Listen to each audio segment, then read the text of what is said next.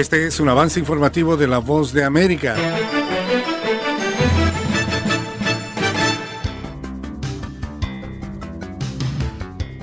Aquí comienza Enlace Internacional con La Voz de América. Saludamos a nuestra audiencia en Colombia, Venezuela y el mundo por la frecuencia de Radio Libertad 600 AM en Barranquilla, Colombia y en simultánea por internet en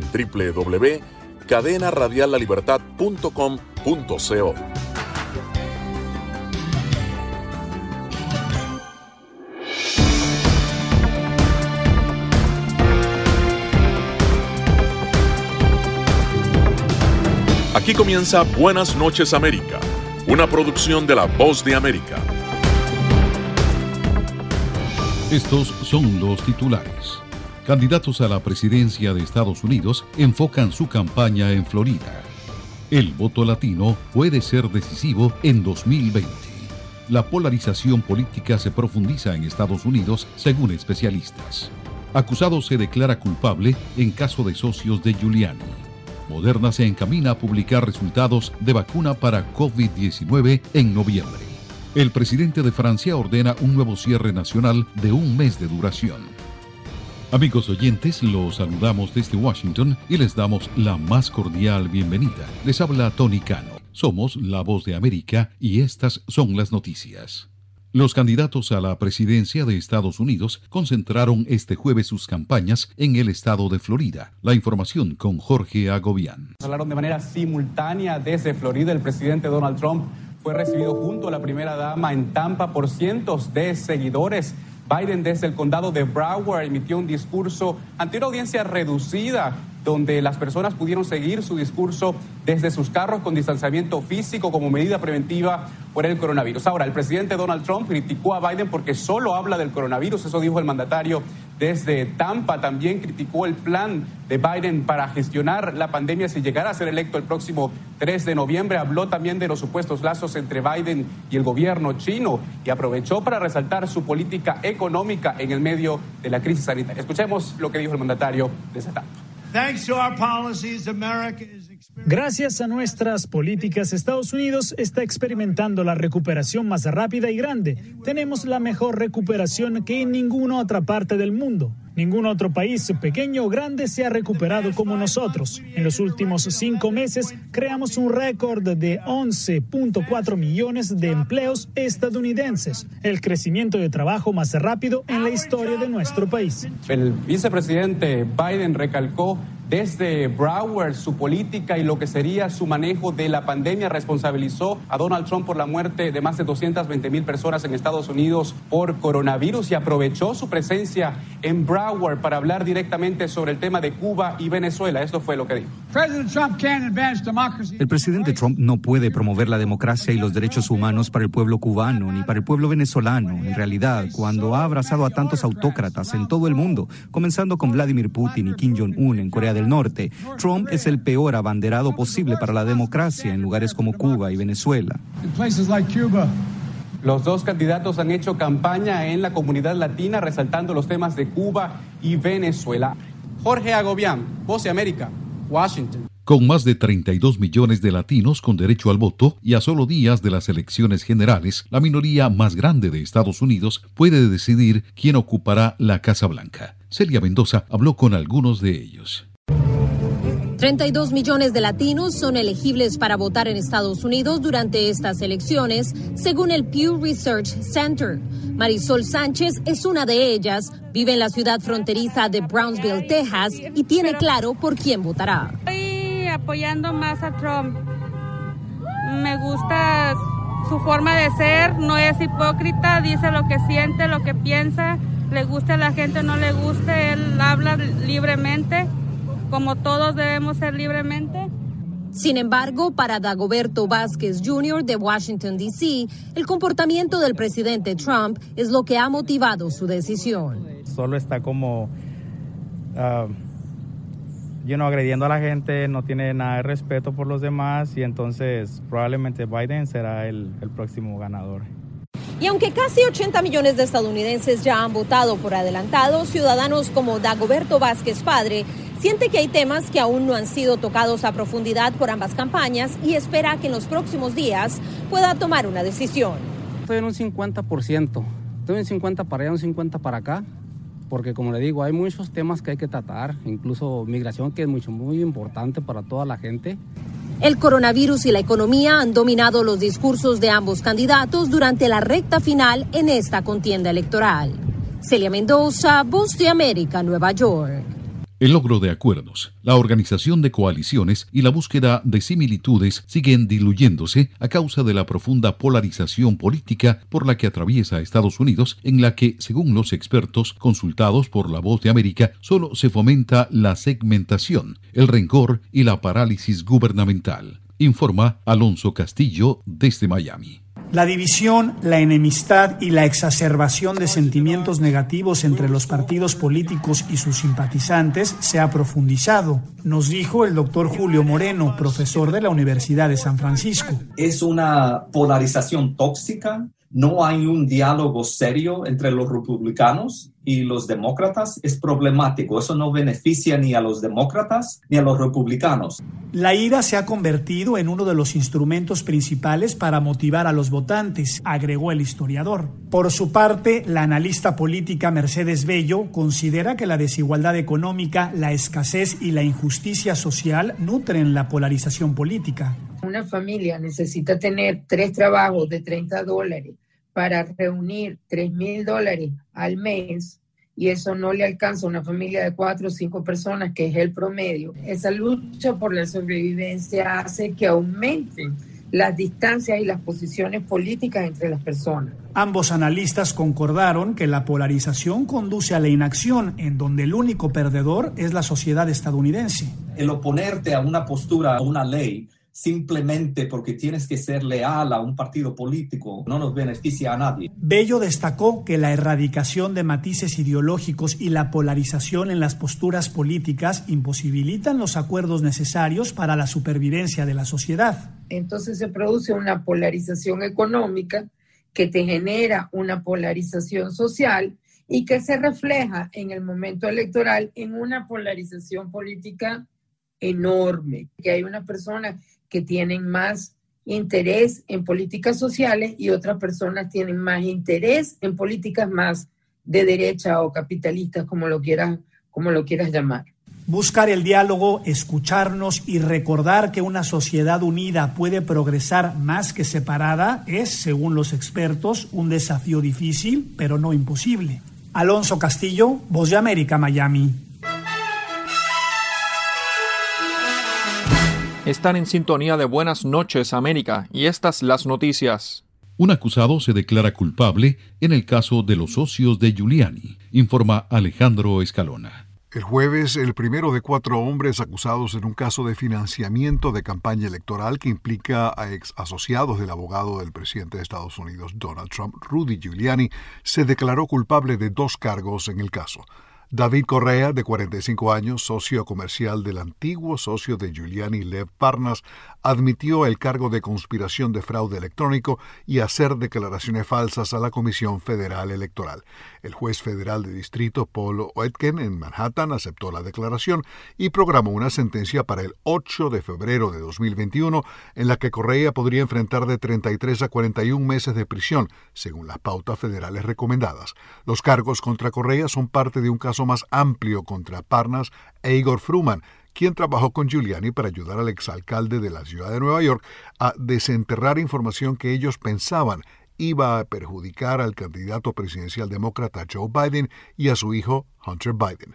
Parnas, que nació en Ucrania, y Fruman, nacido en Bielorrusia, enfrentan cargos separados por presuntamente haber utilizado una empresa fantasma llamada Fraud Guarantee para hacer una donación ilegal de 325 mil dólares a la reelección de Donald Trump. Parna, Fruman y Kuczynski se han declarado inocentes. En octubre pasado, Giuliani dijo a la agencia de noticias Reuters que obtuvo 500 mil dólares por el trabajo que hizo para la empresa Fraud Guarantee. Alejandro Escalona, Voz de América. Moderna Inc. informó este jueves que está en vías de reportar el próximo mes los primeros datos de una prueba de etapa avanzada de su vacuna experimental para el COVID-19, ofreciendo el cronograma más claro hasta el momento para saber si es eficaz. La compañía, una de las principales en la carrera mundial para producir vacunas para protegerse contra COVID-19, indicó que se espera que un comité independiente de supervisión de datos realice una revisión provisional de su prueba en curso de 30.000 personas en noviembre. La empresa señaló que se está preparando para distribuir la vacuna conocida como ARNM-1273 y espera poder producir 20 millones de dosis para finales de año y entre 500 millones y 1.000 millones en 2021. Moderna dio a conocer que las tasas de infección en las pruebas estaban en línea con las expectativas, dado que estamos siguiendo los códigos postales, áreas geográficas de Estados Unidos y los condados de los que proceden estos participantes. Tenemos modelos bastante sofisticados de lo que se puede esperar y creo que vamos por buen camino para cumplir esas expectativas, dijo el presidente médico Tal Sachs.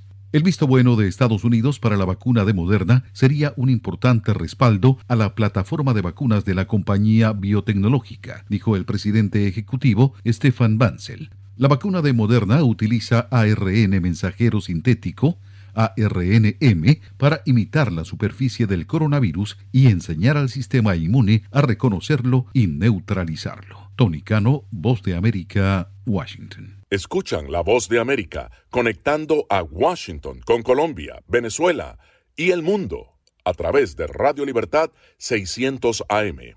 El presidente de Francia, Emmanuel Macron, ordenó este jueves un nuevo cierre nacional de un mes de duración. El colega Leonardo Bonet nos ofrece más detalles. El anuncio hecho por Emmanuel Macron tiene como objetivo detener una marea creciente de pacientes con coronavirus que llenan los hospitales del país pero señaló que las escuelas y algunos lugares de trabajo permanecerán abiertos. Quelle est donc aujourd'hui la bonne stratégie à retenir Confiner les plus âgés, les plus vulnérables, ¿Cuál fue la mejor estrategia a seguir? Encerrar a los ancianos, los más vulnerables, probar, alertar, proteger, aumentar la capacidad de las camas. Nada de esto es suficiente en la situación actual. Debemos ir más allá. Después de consultar con los científicos, sostener diálogo con los actores económicos, políticos y sociales, y después de intercambios con todos nuestros socios de la Unión Europea y de sopesar ventajas y desventajas, he decidido que a partir del viernes tenemos que volver al bloqueo que detuvo el virus. Todo nuestro territorio nacional se ve afectado por esto, con ajustes para las entidades en el exterior.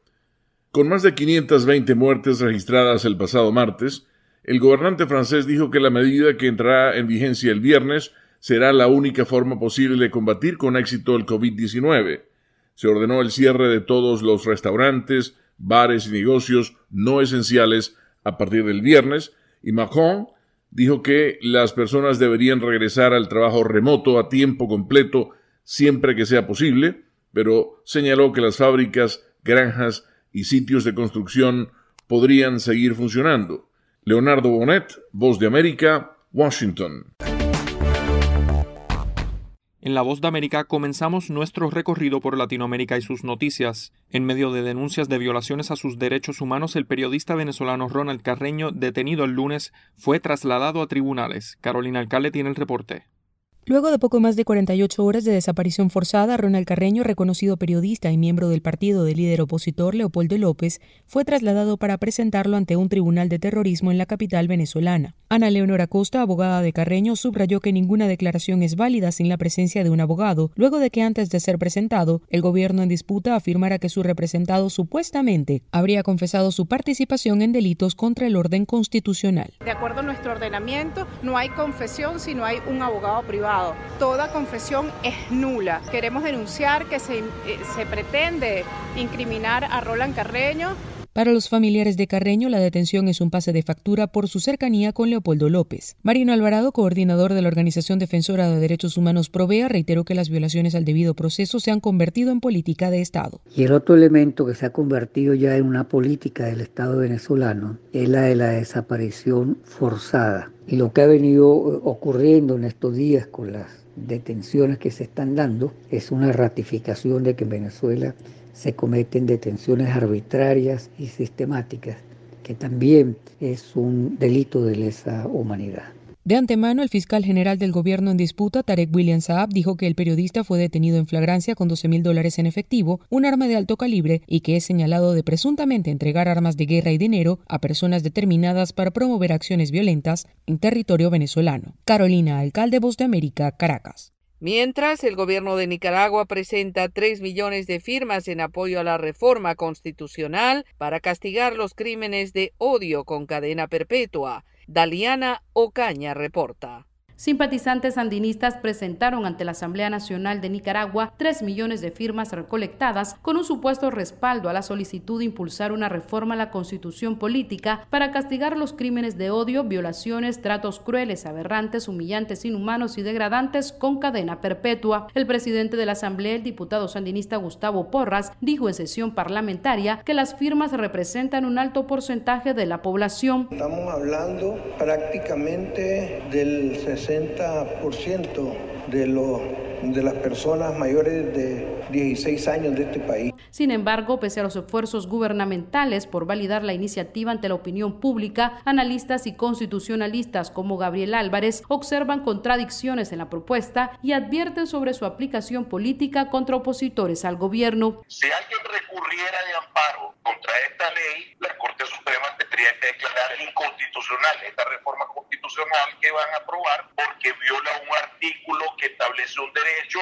humano desde el 1987. En un rápido sondeo de La Voz de América entre ciudadanos en Managua, la mayoría de ellos dijo no aprobar la reforma como medida de represión, aunque sí consideran pertinente el castigo contra asesinos y violadores de niñas y mujeres, como expresó Juan Carlos Zelaya. Mire, honestamente yo estoy en contra de eso, porque en realidad eso no sirve de nada. Por su parte, los diputados sandinistas aprobaron crear una comisión especial de carácter constitucional para analizar la iniciativa de ley de reforma. Daliano Caña, Voz de América, Nicaragua. Señal satélite. Desde Washington, enlace internacional de la Voz de América con Radio Libertad 600 AM. En Honduras se reporta la muerte de al menos 50 profesionales de la salud afectados por el COVID-19 y se exige apoyo del gobierno para su bioseguridad. Oscar Ortiz informa desde Tegucigalpa. A ocho meses de la emergencia sanitaria provocada por el COVID-19 en Honduras, 50 profesionales de la salud han perdido la vida mientras luchaban para salvar la de sus pacientes afectados por la pandemia. Esta situación ha generado alarma entre los miembros del Colegio Médico Hondureño y formularon un llamado al gobierno a prestar mayor atención a esta dramática situación y precisamente una de las preocupaciones de los galenos es que los casos de COVID-19 podrían tener un repunte a partir de la segunda semana de noviembre, coincidente con el inicio de una semana de vacaciones denominada feriado morazánico que busca fortalecer el turismo y la economía, pero que podría derivar en una segunda ola de contagios. El Gacodina forma parte de la Junta Directiva del Colegio Médico y dijo que las fallas en el sistema de salud se deben a la corrupción que impide una atención de calidad por falta de insumos. Hemos visto que las grandes cantidades de dinero que se han aprobado para el manejo de la pandemia han estado involucradas en escándalos de corrupción. Por su parte, el médico Marco Girón señaló que existen dos considerables factores de riesgo que están ocasionando las muertes. Uno, porque estamos eh, en primera línea atendiendo pacientes COVID-19 con una carga viral muy alta.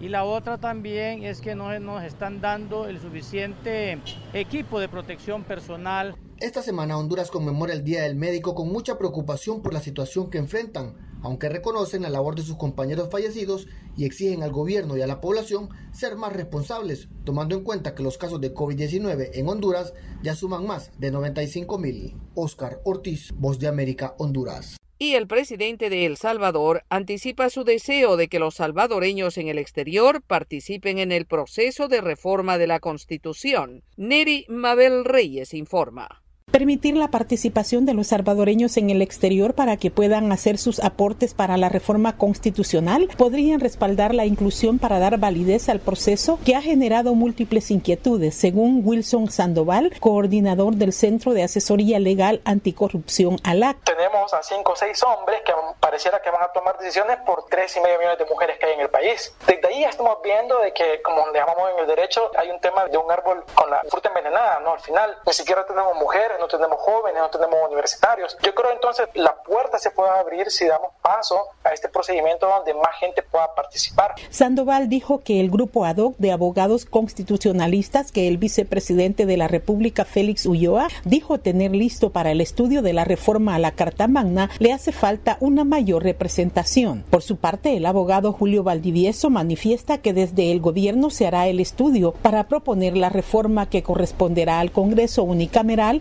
aprobar y ratificar. ¿Qué es lo que ha pasado en el caso de las reformas constitucionales? Que no ha habido un planteamiento serio para decir qué disposiciones de la Carta Magna quiere reformarse. La participación de la diáspora se hará a través de plataformas digitales que se espera anuncie el gobierno en los próximos días. Nerima del Reyes, Voz de América, San Salvador.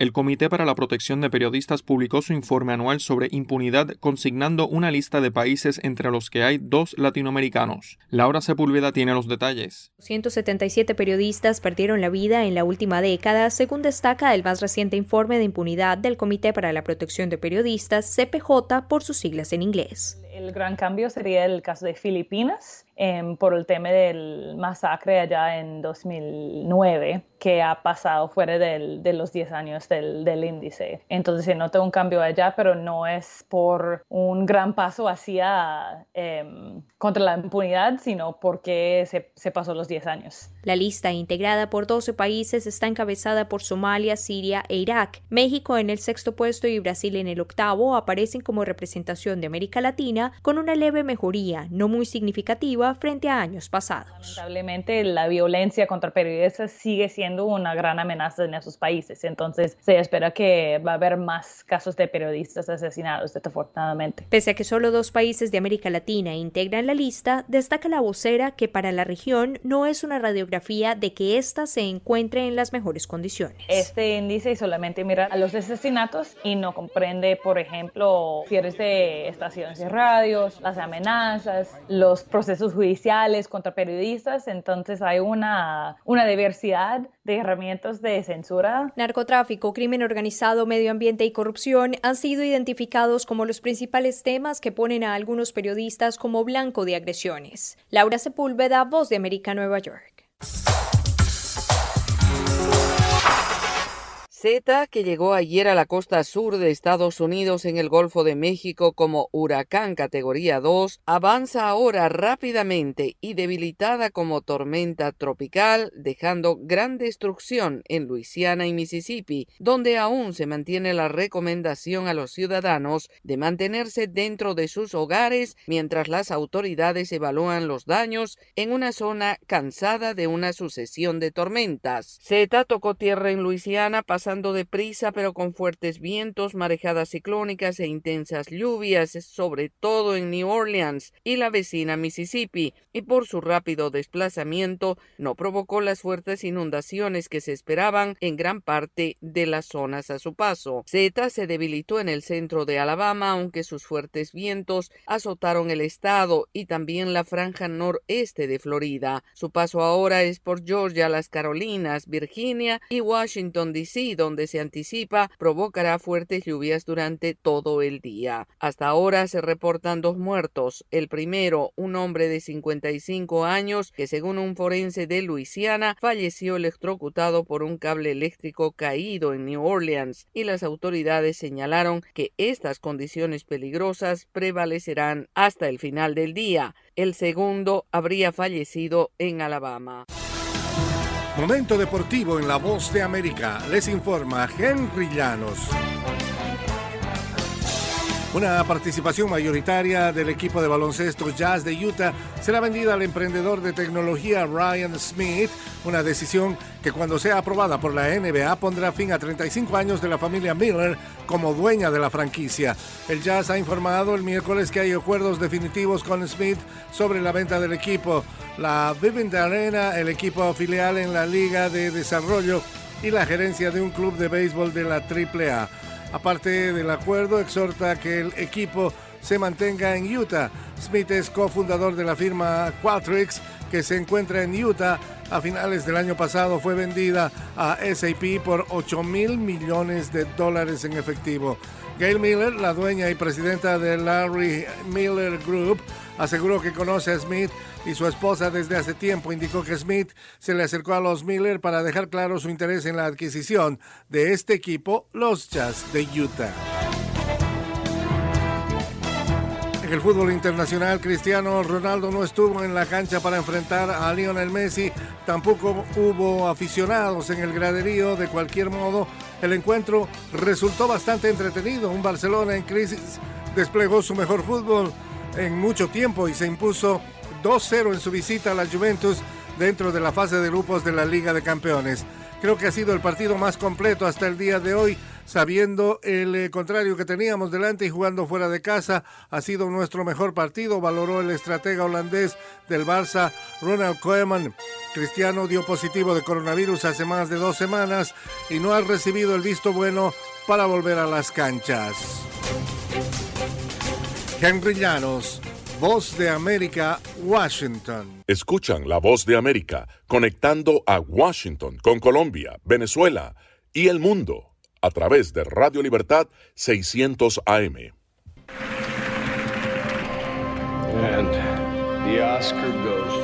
Acompáñenos de lunes a viernes con las noticias del mundo del entretenimiento. Lo mejor del cine. So, Scrolls are the bad guys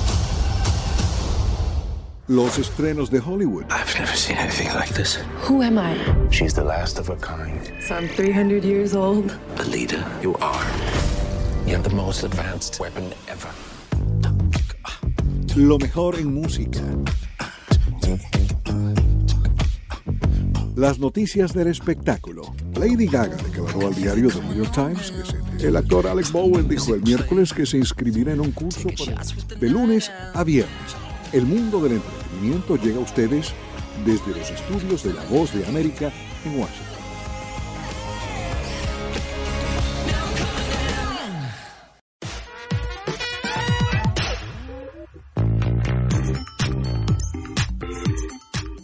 Alejandro Escalona, Voz de América, el ex presentador del Daily Show, Jon Stewart, presentará y producirá una nueva serie para el servicio de televisión de Apple, Apple TV Plus. Es la primera vez que Stewart regresa a la televisión desde que The Daily Show finalizó en 2015 con unos 3 millones de espectadores nocturnos en Comedy Central. Desde que dejó el Daily Show, Stewart ha aparecido en programas de entrevistas y este año estrenó una película llamada Irresistible, Irresistible, una comedia política que él dirigió y escribió. Por primera vez en décadas, los especiales navideños de Peanuts, como dijimos el otro día, no estarán disponibles en la televisión tradicional. It's a Great Pumpkin, Charlie Brown, y Charlie Brown Christmas se han transmitido en las cadenas ABC o CBS durante casi 60 años. Ahora las películas solo estarán disponibles en Apple TV Plus, al menos en el futuro inmediato. Sin embargo, una petición de change.org ha contabilizado unas 115 mil firmas que intentan convencer a los estudios productores que transmitan nuevamente los especiales por las cadenas de televisión. Apple TV Plus ya ordenó una segunda temporada de Snoopy in Space. Great Pumpkin ya fue agregada al servicio de Apple TV Plus y se podrá ver gratuitamente del 30 de octubre al 1 de noviembre. Según un tuit de Phil Collins en Londres esta semana, Tony Banks, Mike Rutherford y él, Phil Collins, comenzaron los ensayos de la gira de Genesis The Last Domino, que comenzará en abril de 2021 con Nick Collins en la batería, siguiendo los pasos de su papá y el guitarrista y bajista Terrell Turner. Para el fin de semana habrá finalizado el Festival de Cannes en el sur de Francia, donde se presentan varios cortos y películas, sin mucho glamour y hoteles cerrados por la pandemia, una imagen que contrasta radicalmente con las dos semanas de celebridades que tradicionalmente en la primavera inundan la costa del sur galo para uno de los festivales de cine más famosos del mundo. Y un 29 de octubre, hace 32 años de 1988, Enya se ubica en el primer lugar de las carteleras del Reino Unido con Orinoco Flow, donde pasó tres semanas. Según expertos, el estilo New Age de Enya es muy sofisticado como para el público promedio en Estados Unidos. Sin embargo, su música es sumamente conocida en el resto del mundo y nunca ha pasado de moda. Es todo por el momento. Alejandro Escalona, Voz de América, Washington.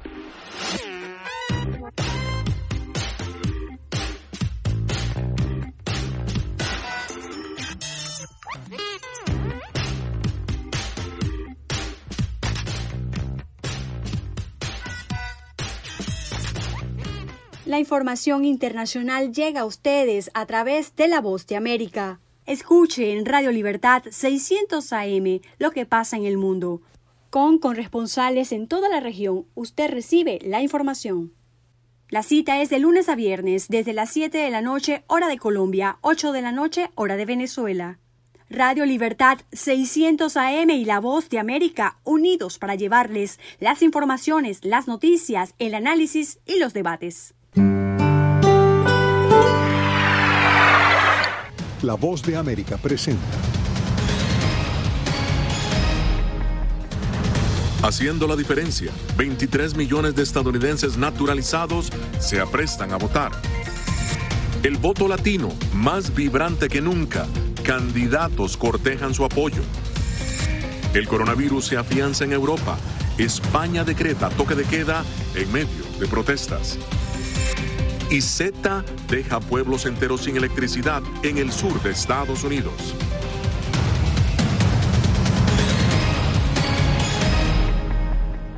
Aquí se inicia esta nueva edición del Mundo al Día. Desde Washington le saluda Gonzalo Abarca.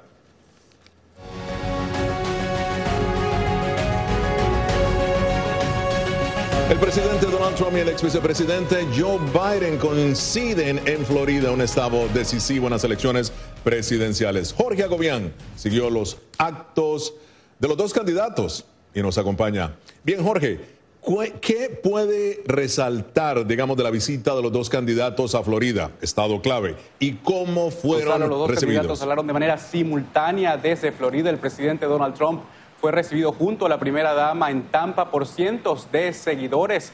Biden desde el condado de Broward emitió un discurso ante una audiencia reducida donde las personas pudieron seguir su discurso desde sus carros con distanciamiento físico como medida preventiva por el coronavirus. Ahora, el presidente Donald Trump criticó a Biden porque solo habla del coronavirus, eso dijo el mandatario desde Tampa. También criticó el plan de Biden para gestionar la pandemia si llegara a ser electo el próximo 3 de noviembre. Habló también de los supuestos lazos entre Biden y el gobierno chino y aprovechó para resaltar su política económica en el medio de la crisis sanitaria. Escuchemos lo que dijo el mandatario desde Tampa.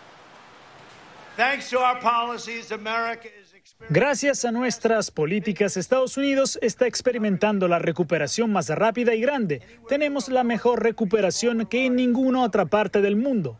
Ningún otro país, pequeño o grande, se ha recuperado como nosotros.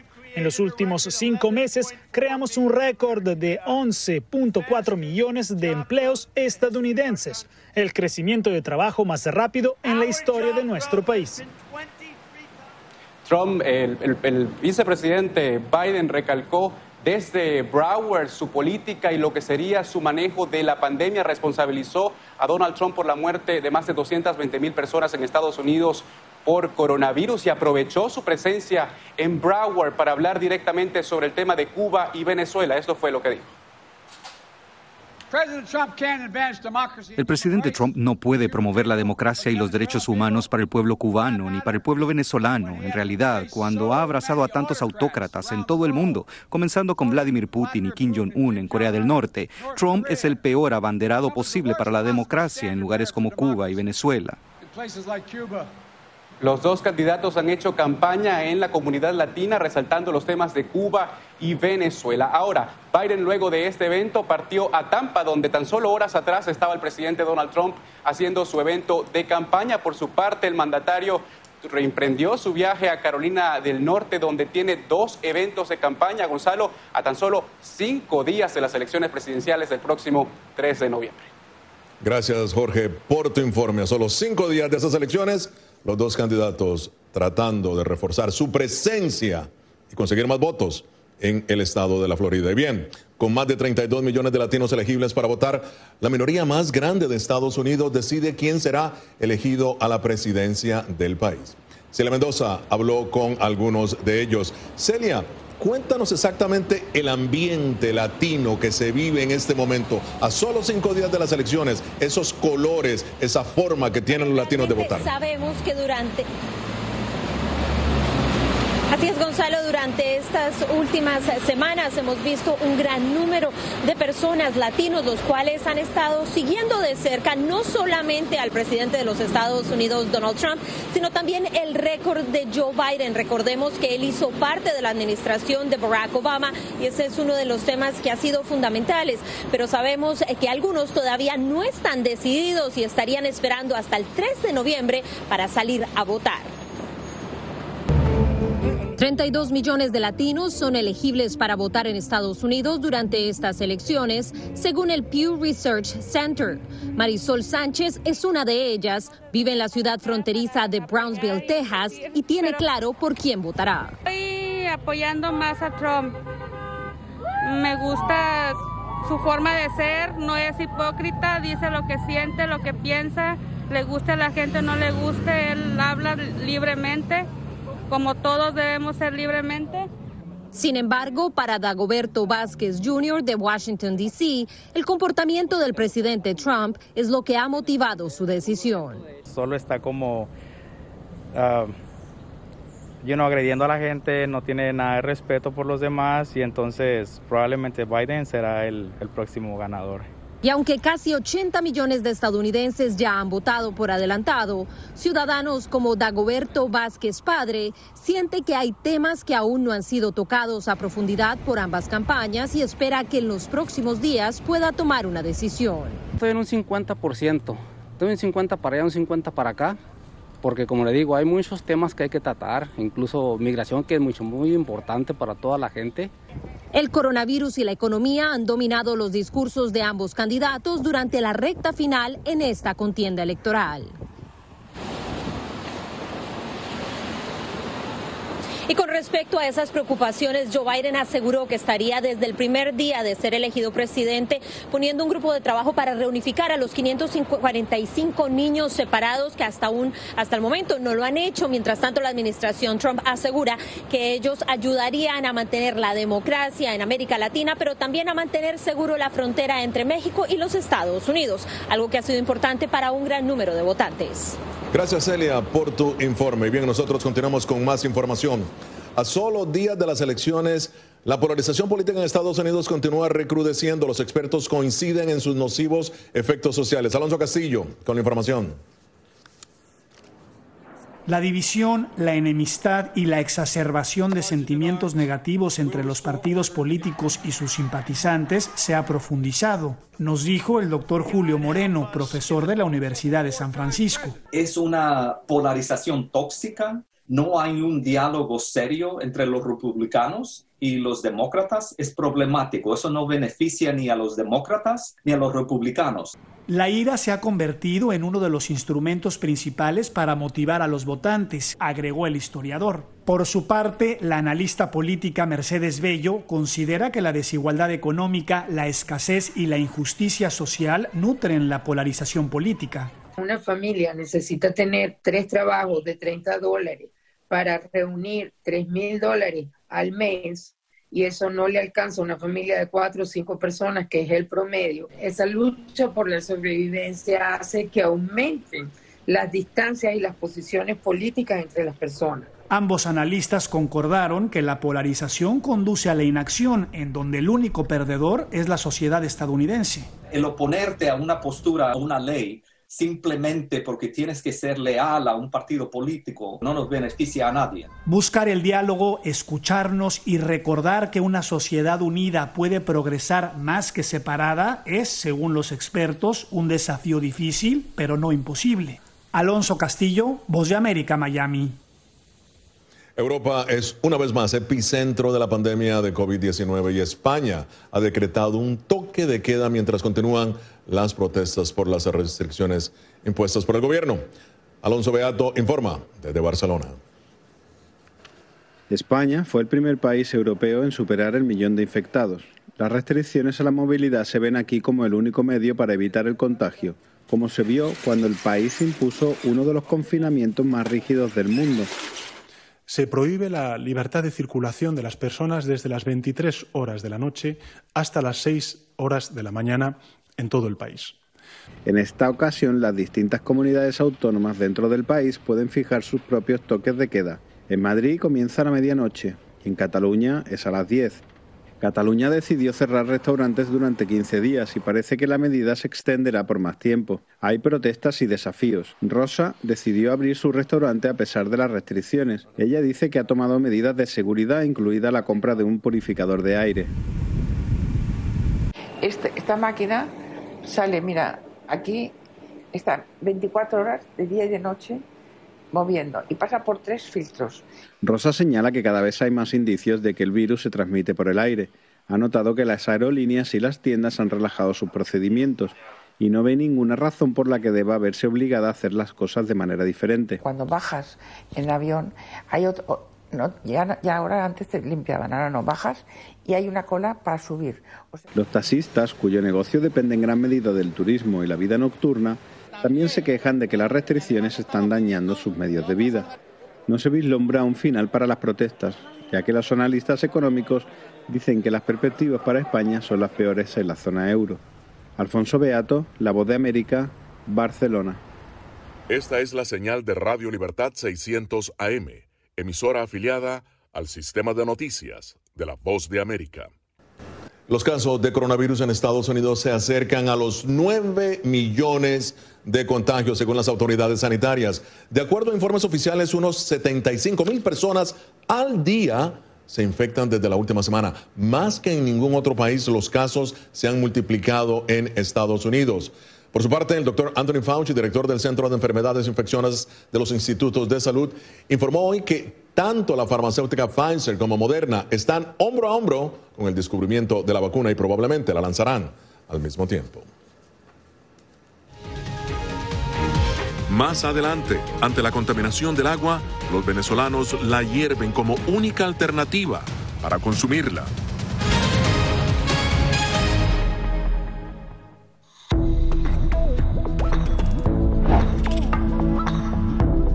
Permitas que interactúe con personas o animales fuera de la casa. Si una persona de la casa se enferma, evita que tenga contacto con tu mascota. Designa a un miembro de la familia o un amigo para cuidar a tu mascota a corto o largo plazo en caso de que tú no puedas.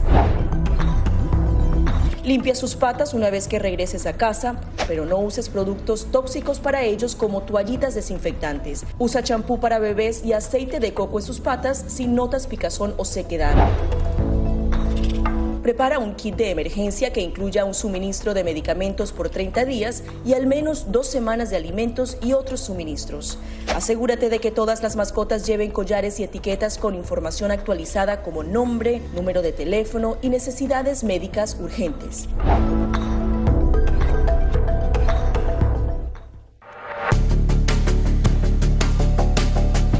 Durante el brote del COVID-19, los estafadores pueden tratar de aprovecharse de personas vulnerables a través de diversos métodos que van cambiando con frecuencia. Es posible que lo contacten por teléfono, correo electrónico, mensajes de texto, correo postal o redes sociales.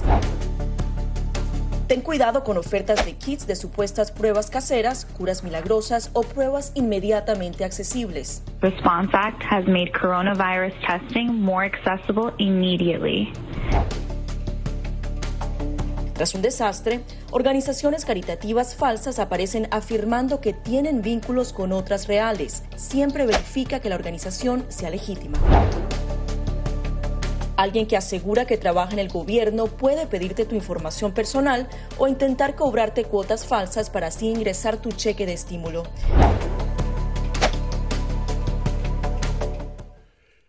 Esta es la señal de Radio Libertad 600 AM, emisora afiliada al sistema de noticias de la Voz de América.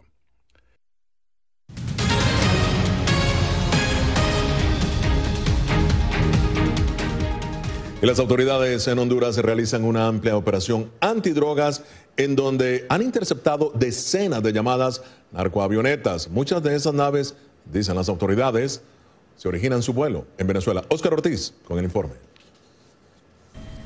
Las operaciones marítimas, terrestres o aéreas contra el tráfico de drogas continúan en Honduras, debido a que en las últimas semanas alrededor de tres avionetas sospechosas de transporte ilícito han sido detectadas e interceptadas por las fuerzas de seguridad hondureñas. Esto en la región nororiental del país, según señalan las autoridades hondureñas. El tráfico de drogas hablamos que en su mayoría, en porcentajes el 60-65% es a través de la vía naval. Eh, marítima. El 30% eh, restante es a través eh, de la vía aérea, que son narcoavionetas. Según los informes presentados, algunas de estas avionetas son provenientes de Venezuela o Colombia y algunas aterrizan en México.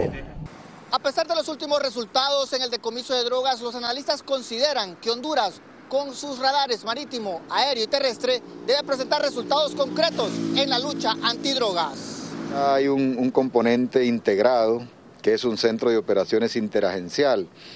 Y esto implica la comunicación tanto con eh, agencias norteamericanas como vincularse también con otras agencias de países amigos. En este año, más de 30 pistas clandestinas de aterrizaje han sido destruidas en Honduras, la mayoría ubicadas en el departamento de Gracias a Dios, donde se registra una incidencia de aeronaves sospechosas provenientes de América del Sur, que en su mayoría transportan alucinógenos. Oscar Ortiz, Voz de América, Honduras.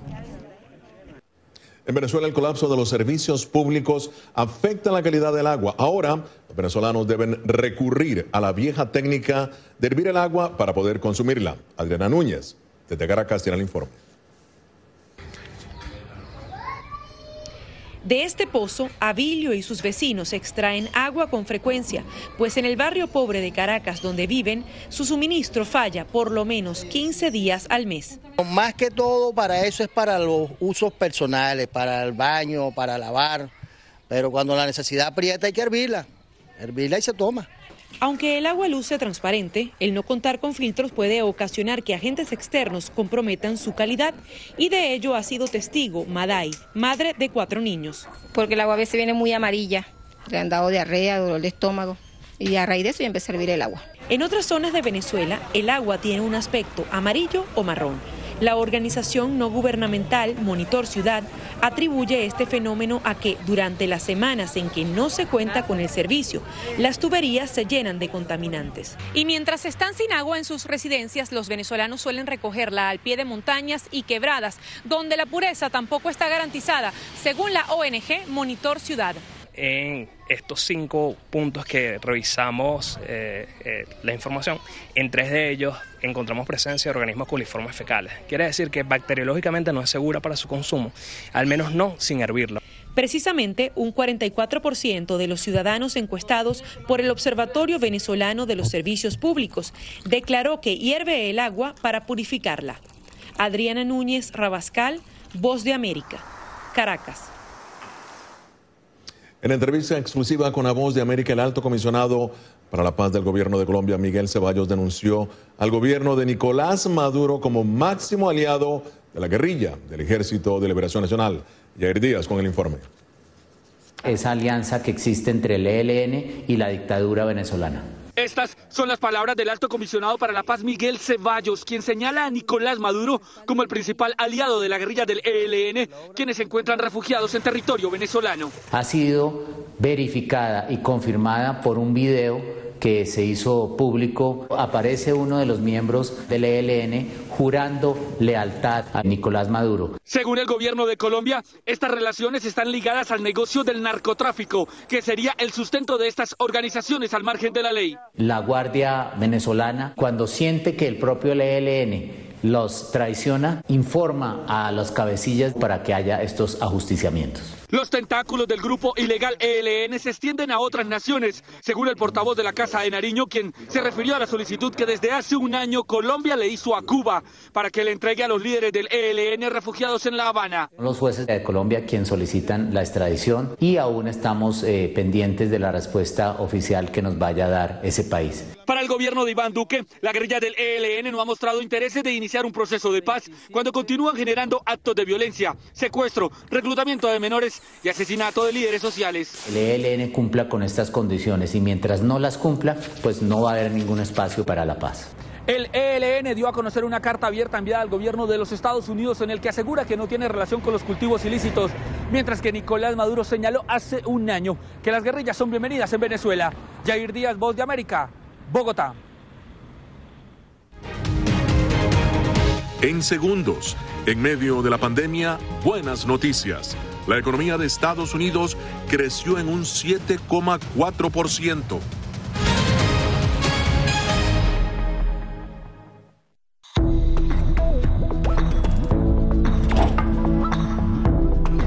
Cuando ellos me traen un tema un poco delicado fuerte, yo siempre les pregunto primero, ay, ¿y dónde oíste eso? ¿Quién te lo comentó?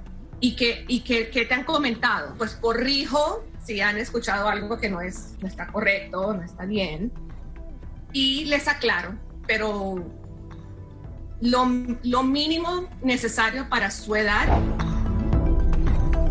Enfócate en que tu hijo se sienta seguro y no le ofrezcas más detalles de los que pida. Si ellos preguntan, nosotros siempre les hemos respondido con la verdad, pero eh, a su edad. Finalmente, di cosas específicas que tu hijo pueda hacer para que sienta que tiene el control. Por ejemplo, enséñale que lavarse las manos con frecuencia lo puede ayudar a mantenerse sano. Escuchan la voz de América conectando a Washington con Colombia, Venezuela y el mundo a través de Radio Libertad 600 AM. Somos la voz de América. Según la patrulla fronteriza, se necesitan más agentes. Es un proyecto de ley que prohibiría la venta de armas y equipos antidisturbios al gobierno de Venezuela. Pedir la libertad de los que consideran prisioneros políticos. Información balanceada y objetiva. La ayuda proveniente de Estados Unidos. Sin embargo, el gobierno colombiano dice que eso no sucederá. Entérese de lo que sucede en Estados Unidos, América Latina y el mundo en un solo lugar. boanoticias.com.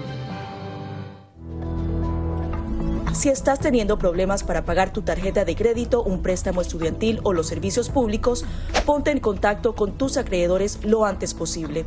Haz una lista de todas tus obligaciones actuales y circula los gastos que no son esenciales para que así puedas ver cuánto podrías ahorrar de forma realista.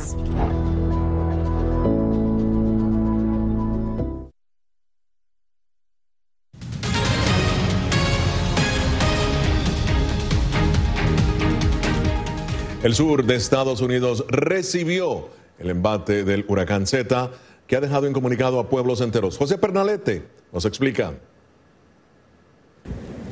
Con categoría 2, el huracán Z llegó a las costas de Luisiana con fuertes vientos, provocando destrozos en su trayecto. El paso de este ciclón estremeció viviendas y negocios en horas de la tarde, mientras iba degradando su contundencia hasta convertirse en tormenta tropical este jueves en la mañana, de acuerdo al Servicio Nacional de Meteorología de Estados Unidos. Anticipamos que Z continúe siendo una amenaza debido al viento, aunque los otros impactos que siempre vemos de los huracanes también serán experimentados. No obstante, creemos que esto será principalmente un evento de viento. Según las autoridades locales, cientos de miles de usuarios en Luisiana, Georgia, Alabama y Mississippi resultaron afectados por los cortes de energía eléctrica tras los destrozos.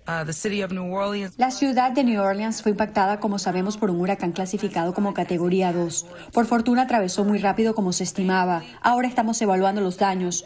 Los oficiales de seguridad pública de la ciudad de New Orleans están comenzando a evaluar los daños que los residentes no pueden hacer ellos mismos. El paso de Z ha causado la muerte de al menos tres personas, una de ellas en Luisiana, quien resultó electrocutada por una línea de energía eléctrica derribada, y otro fallecido en Georgia, al perecer bajo un árbol caído sobre su inmueble por los fuertes vientos. Esta es la tormenta número 27 de la actual temporada de huracanes en el Atlántico. José Pernalete, Voz de América, Miami. Tres personas murieron, una de ellas decapitada, por un ataque con cuchillo realizado por un presunto islamista en una iglesia en la ciudad francesa de Niza. El ataque se produjo dentro de la Basílica Notre Dame, en el corazón de esa ciudad de la Riviera Francesa. El atacante fue detenido mientras que el gobierno elevó a urgencia atentado el nivel de alerta en todo el país tras el ataque. Y bien, la economía de Estados Unidos creció en un 7,4% el pasado trimestre según informes oficiales. Laura Sepúlveda habló con especialistas que explican el impacto del crecimiento en medio de la pandemia.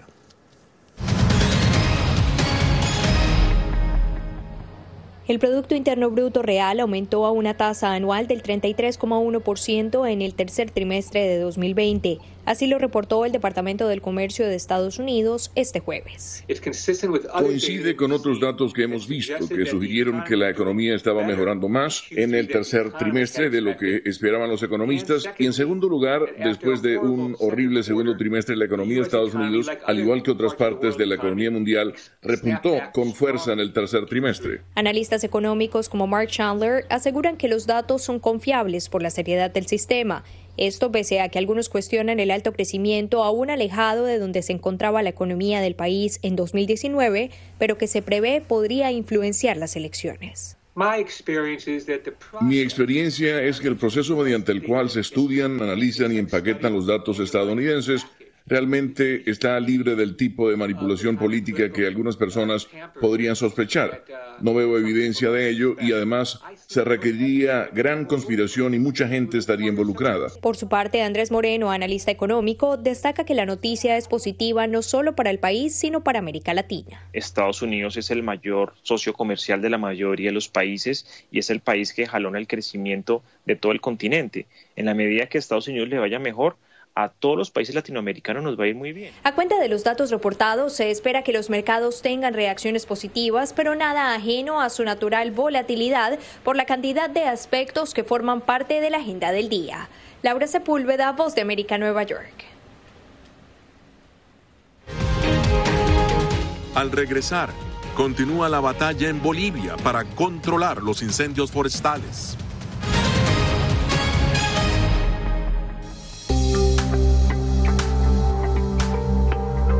Además de asegurarse de tener un amplio suministro de alimentos en casa, a la gente también le preocupa el poder infectarse del COVID-19 a través de estos productos. La buena noticia es que los Centros para el Control y la Prevención de Enfermedades aseguran que los alimentos no son una vía de transmisión del virus.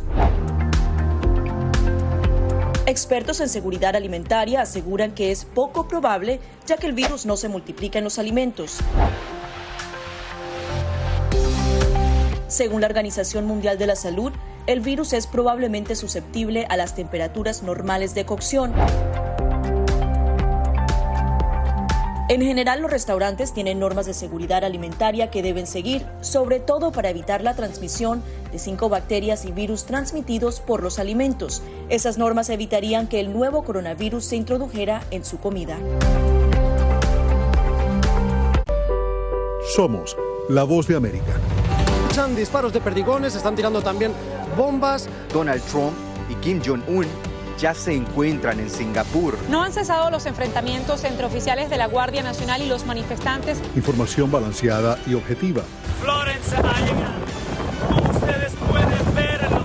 Interese de lo que sucede en Estados Unidos, América Latina y el mundo en un solo lugar.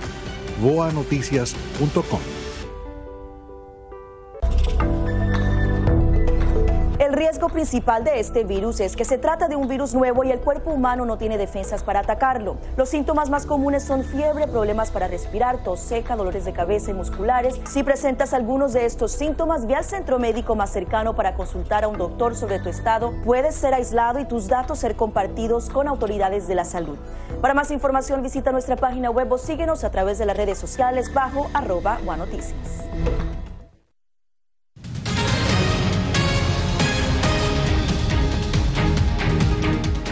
En Bolivia se intensifican las labores de trabajo para sofocar los incendios forestales que devastan varias zonas del país. Fabiola Chambi con los detalles.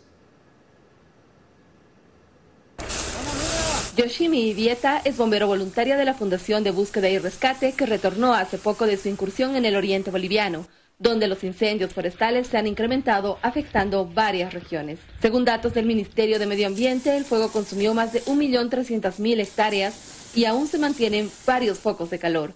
Esta preocupante situación se replica en otros países de América Latina como Brasil, Colombia, Argentina y Paraguay. Las condiciones para combatir el fuego son cada vez más difíciles. Era bastante complicado trabajar en el fuego, controlar el fuego día y noche todo el tiempo.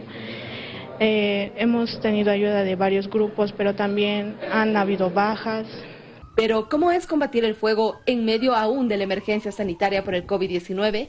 Abad Linares relata a La Voz de América su testimonio como bombero voluntario. Al principio sí existe ¿no? un poco de eh, recelo por el tema de la pandemia entre voluntarios, pero pasado, pasado los días, pues eso se va disipando. En Bolivia no solo los incendios forestales afectan a varias zonas, sino también la sequía. Por eso la presidenta interina Yanina Áñez declaró desastre nacional con el objetivo de pedir ayuda internacional. No quisiéramos que suceda lo del año pasado, por lo tanto, creo de que ahora todavía estamos a tiempo. Según el Fondo Mundial para la Naturaleza, el número de alertas de incendios en todo el mundo en abril de este año aumentó en un 13% en comparación con el 2019, el cual ya había sido un periodo récord en cuanto a incendios en Sudamérica y el mundo. Fabiola Chambi, Voz de América, Bolivia. Una pausa y ya regresamos con Enlace Internacional con la Voz de América en Radio Libertad 600 AM.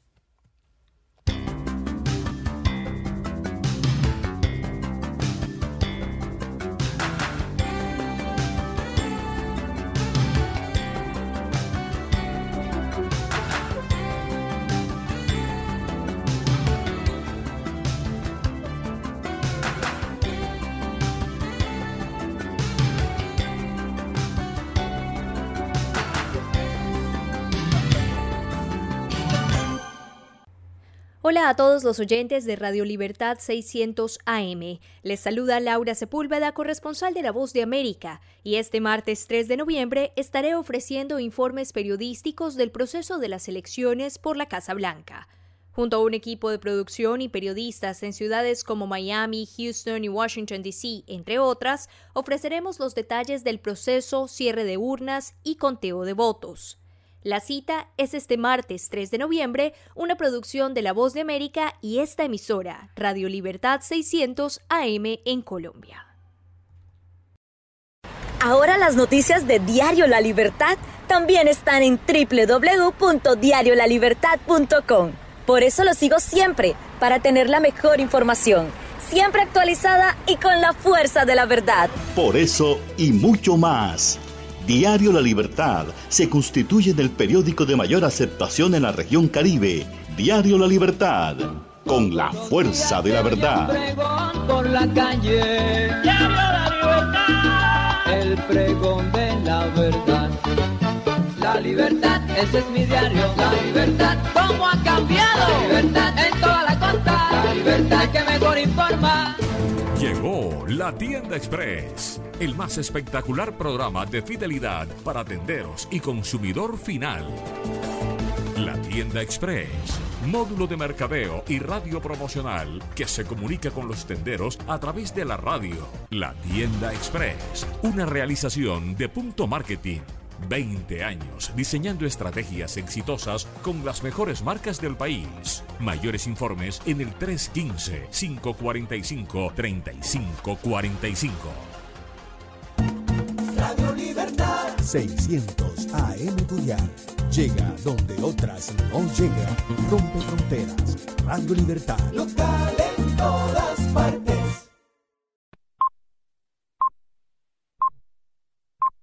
La siguiente producción es responsabilidad de sus realizadores y no expresa la opinión editorial de Radio Libertad en su contenido y comentarios. La voz de América presenta.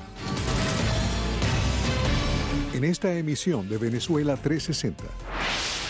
A tan solo días de las elecciones generales en Estados Unidos, Venezuela 360 investiga la participación de la comunidad venezolana. Todos los venezolanos sentimos una responsabilidad, un agradecimiento a poder participar en un derecho tan básico que nos ha sido violado a nosotros en nuestra tierra natal. Hacemos un recorrido por el país, pulsando el ánimo de los venezolanos votantes un estado decisivo, Florida, donde habitan más del 50% de los electores venezolanos registrados. Donde sí el voto venezolano es determinante es porque sumó unos 50 mil votos aproximadamente es en la Florida. En Nueva York, segunda entidad con más residentes venezolanos, se prepara para decir presente el próximo 3 de noviembre. Yo soy venezolana y americana, de paso. O sea, me interesan los dos países. Nos vamos a Las Vegas, Nevada, donde los venezolanos no solo votan, sino que hacen campaña para impulsar la participación. Promovemos el voto porque es importante que demos a conocer nuestra voz y un venezolano inmerso en la política de Estados Unidos por agradecimiento. Yo creo que los venezolanos, mm, no solamente de mi persona, yo creo que hemos hecho un gran, una gran labor, hemos aprendido de este país. Kennedy Bolívar es nuestro invitado en Perfil Político. Bienvenidos a esta edición especial de Venezuela 360 dedicado a las elecciones en Estados Unidos. Hola, ¿qué tal? Bienvenidos a Venezuela 360. Nos conectamos desde Washington. Les saluda Natalí Salas Guaitero. Se estima que en Estados Unidos hay cerca de 170 mil venezolanos elegibles para votar, los cuales en su mayoría se encuentran en estados claves del país. ¿Qué tan importante es su voto y qué impacto tendrá en las próximas elecciones presidenciales? Cristina Caicedo Smith nos tiene las cifras y el análisis de los expertos. A la vuelta de la esquina está uno de los días más importantes para el proceso democrático en Estados Unidos, el día de las elecciones presidenciales. Ambas campañas políticas finalizan sus esfuerzos en los estados clave y en las comunidades a las que quieren llegar, una que ha marcado la pauta por ambos candidatos en esta contienda electoral es la comunidad venezolana estadounidense. Según informes del Centro de Investigaciones Pew, se estima que en Estados Unidos hay 169 mil venezolanos con capacidad de voto, lo que representa en general el 1% de los electores hispanos en Estados Unidos.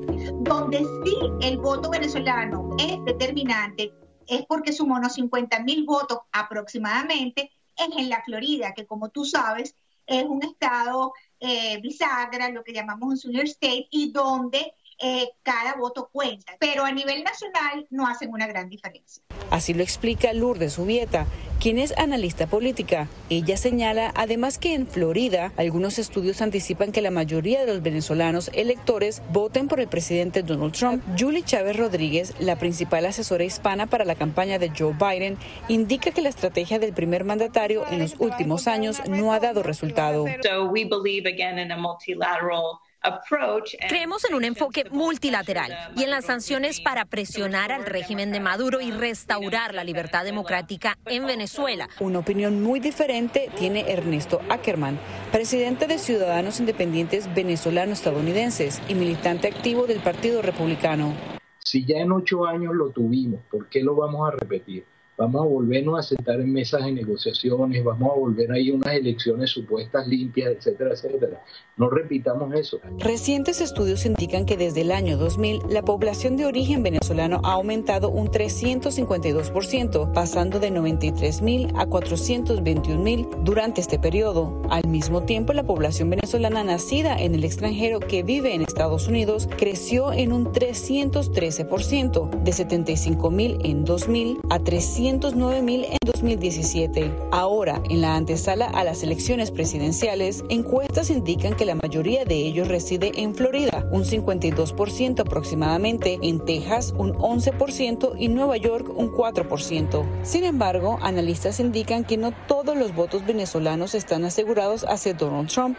A medida que las nuevas generaciones de familias venezolanas estadounidenses llegan a la mayoría de edad, su opinión puede ser dividida. Es un voto eh, muy interesante porque está el factor emocional que determina quizás a los que sufrieron el exilio, la persecución, etcétera, pero a los jóvenes nacidos en los Estados Unidos que porque sus padres se fueron de ese país, en el caso de Venezuela no lo tuvieron que vivir o eran muy pequeños, tienen otra visión de la situación. Analistas indican que aunque el voto venezolano es relativamente pequeño en Estados Unidos, sus votos en el sur de Florida son muy codiciados. Muchos venezolanos estadounidenses ven las elecciones presidenciales en Estados Unidos como un evento trascendente para el futuro de Venezuela. Cristina Caicedo Smith, Venezuela 360, Voz de América, Washington. Hacemos una pausa y al regreso pulsamos el ánimo de los votantes venezolanos en varias ciudades del país. No se vayan.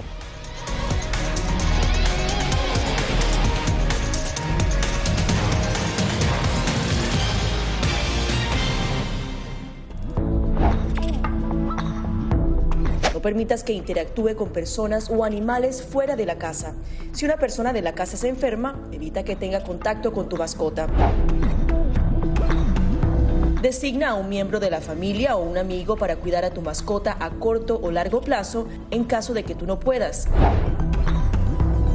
Limpia sus patas una vez que regreses a casa, pero no uses productos tóxicos para ellos como toallitas desinfectantes. Usa champú para bebés y aceite de coco en sus patas si notas picazón o sequedad. Prepara un kit de emergencia que incluya un suministro de medicamentos por 30 días y al menos dos semanas de alimentos y otros suministros. Asegúrate de que todas las mascotas lleven collares y etiquetas con información actualizada como nombre, número de teléfono y necesidades médicas urgentes. Escuchan la voz de América conectando a Washington con Colombia, Venezuela y el mundo a través de Radio Libertad 600 AM. Durante el brote del COVID-19, los estafadores pueden tratar de aprovecharse de personas vulnerables a través de diversos métodos que van cambiando con frecuencia. Es posible que lo contacten por teléfono, correo electrónico, mensajes de texto, correo postal o redes sociales. Ten cuidado con ofertas de kits de supuestas pruebas caseras, curas milagrosas o pruebas inmediatamente accesibles. Response Act has made coronavirus testing more accessible immediately. Tras un desastre, organizaciones caritativas falsas aparecen afirmando que tienen vínculos con otras reales. Siempre verifica que la organización sea legítima. Alguien que asegura que trabaja en el gobierno puede pedirte tu información personal o intentar cobrarte cuotas falsas para así ingresar tu cheque de estímulo.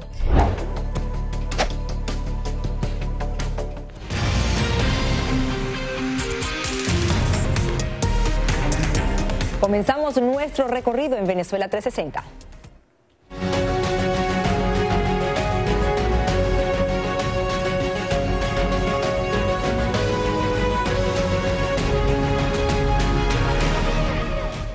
Venezolanos en Florida conforman la comunidad más grande de todo el país. Se calcula que el 60% de los ciudadanos naturalizados facultados para votar se encuentran en esta entidad. Y José Pernalete nos dice que además de participar, motivan a los hispanos a que hagan lo mismo. Muchos de los venezolanos habilitados para votar en Estados Unidos ya se han movilizado para ejercer este derecho a través de la votación adelantada o por correo. Y es que una comunidad que cobra fuerza en el privilegio del sufragio estadounidense es la venezolana. De acuerdo al censo de 2010, al menos 178 mil ciudadanos de esta nación son elegibles para votar.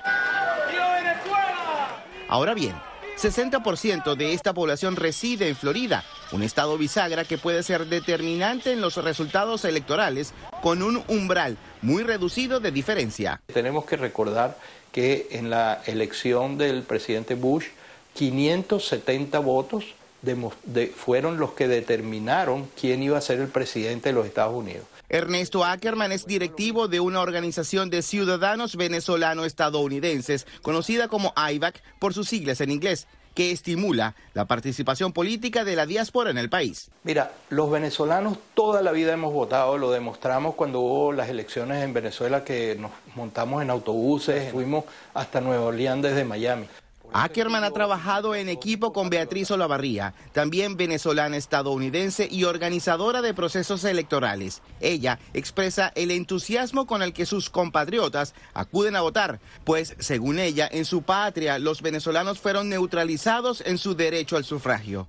Todos los venezolanos sentimos una responsabilidad, un agradecimiento a poder participar en un derecho tan básico que nos ha sido violado a nosotros en nuestra tierra natal. De acuerdo a autoridades electorales en Florida, en el estado hay 50 mil venezolanos inscritos para votar y que pueden participar en estas elecciones generales estadounidenses. Muchos activistas de la comunidad coinciden en la integración de los venezolanos en el proceso electoral, pero más que como electores, como motivadores y organizadores de dinámicas de integración que reivindiquen el voto Y es que algo tan sencillo como votar para los venezolanos se ha convertido en un real privilegio, según explican los ciudadanos consultados, ya que por más de 20 años el poder electoral de ese país ha sido objeto de críticas por la falta de transparencia, un hecho denunciado, por cierto, ante la comunidad internacional. Además, desde 2012 no se ha activado ni actualizado el registro de venezolanos sufragantes en el exterior. Yo te doy el ejemplo que los venezolanos eh, estamos lidiando con cosas que no entendemos. Los venezolanos no tenemos un problema de COVID, del virus, tenemos dos. Eh, no tenemos un país, tenemos dos. O sea, no tenemos una familia, tenemos dos. Y en ese sentido no tenemos una elección eh, democrática, tenemos dos. Nosotros votamos en, los Estados Unidos, pero estamos votando por dos países. Este compromiso democrático en un país que lo hicieron suyo hace a los venezolanos una pieza por demás importante dentro de estas elecciones en noviembre. José Pernalete, Venezuela 360, Voz de América, Miami. Y Nueva York es uno de los estados que ha registrado un incremento significativo en el número de venezolanos residentes de la ciudad. Celia Mendoza conversó con algunos de ellos y nos cuenta qué los motiva a votar en estos próximos comicios presidenciales. En estas elecciones, 23 millones de ciudadanos naturalizados viven en solo cinco estados, según cifras del Pew Research Center. California tiene el mayor número elegible para votar con 5 millones y medio, mientras Nueva York y Florida tienen 2 millones y medio cada uno, seguidos por Texas con 1.800.000 y Nueva Jersey con 1.200.000. En Nueva York, el 25% de los votantes inmigrantes elegibles son latinos. Yo soy venezolana y americana, de paso. O sea, me interesan los dos países y creo que este país se ha aportado con nosotros algo extraordinario. Yo nunca jamás había visto unas elecciones más confrontadas que las elecciones estas 2020. Yo ni siquiera quise votar por correo pudiendo hacerlo porque quería sentir la emoción de mi primer voto. Mi primer voto por este país al que amo entrañablemente. Goldie Guinand, Luis Quintero y Fanny Bello viven en Nueva York. Nacieron en Venezuela y comparten el privilegio de poder votar en Estados Unidos. Forman parte del creciente número de venezolanos que viven en el estado y reconocen el poder que han logrado adquirir. Creo que no llegaba a 50% los votantes y se estima que en estas elecciones van a votar más del 75%. Entonces, eso es emocionante es contagioso. Eso te está diciendo que hay ciudadanos preocupados por la suerte de este país. Que para estos votantes ha tenido un papel significativo en la lucha para recuperar la democracia en Venezuela. Todo está en, veremos, realmente. El presidente Trump dice que vamos a, a hacer algo por Venezuela. Y no solamente por Venezuela, por América Latina. Acuérdate que el foco de infección está en nuestro país Venezuela, que está el Hezbollah, está el Hamas, la FARC. ¿Qué significa todo esto? Un, si Irán y todas las fuerzas estas, rusas, chinas, se establecen en Venezuela, ¿cuál es el, el objetivo? Destruir la democracia más grande del mundo, el poder más grande del mundo que en el cual nosotros vivimos. Y el país que según Goldie Guinan seguirá al lado del pueblo venezolano. Porque es la única persona que nos han dado la mano, los Estados Unidos es la única persona que nos ha ayudado. Fanny Bello, exministra de Agricultura venezolana y perseguida política por el chavismo, por su parte reconoce el impacto de la pandemia en este ciclo electoral. El COVID trastornó mucho la situación económica y la situación social también. Explicó Bello que votará en persona el 3 de noviembre, como lo harán Luis y Goldi, evitando el voto por correo.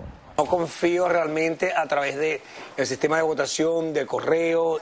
Y en especial explicó Guinan cuando Nueva York habilitó el voto adelantado si yo a esta edad y todo puedo ir a votar, todo el mundo puede ir a votar. Más allá de los temas que tradicionalmente importan a los votantes latinos, como inmigración, políticas de salud, empleos, entre otros, para este grupo de votantes venezolanos la prioridad de esta elección está ligada a la importancia, según ellos, de mantener la democracia en Estados Unidos y garantizar que se sostenga el apoyo para lograr una salida a la crisis humanitaria compleja que enfrenta Venezuela tema que explicaron motiva su voto. Celia Mendoza, Venezuela 360, Nueva York. Es tiempo de una nueva pausa, ya volvemos.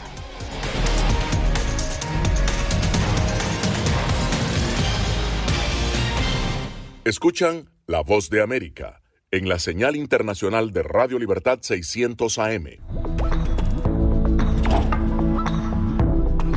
Cuando ellos me traen un tema un poco delicado o fuerte, yo siempre les pregunto primero, ay, ¿y dónde oíste eso? ¿Quién te lo comentó?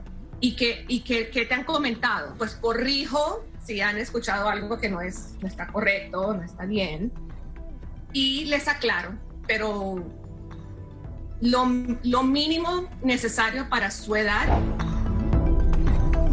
Enfócate en que tu hijo se sienta seguro y no le ofrezcas más detalles de los que pida. Si ellos preguntan, nosotros siempre les hemos respondido con la verdad, pero eh, a su edad. Finalmente di cosas específicas que tu hijo pueda hacer para que sienta que tiene el control por ejemplo, enséñale que lavarse las manos con frecuencia lo puede ayudar a mantenerse sano. Somos la voz de América. Según la patrulla fronteriza, se necesitan más agentes. Es un proyecto de ley que prohibiría la venta de armas y equipos antidisturbios al gobierno de Venezuela. Pedir la libertad de los que considera prisioneros políticos. Información balanceada y objetiva. La ayuda proveniente de Estados Unidos. Sin embargo, el gobierno colombiano dice que eso no sucederá. Entérese de lo que sucede en Estados Unidos, América Latina y el mundo en un solo lugar. boanoticias.com.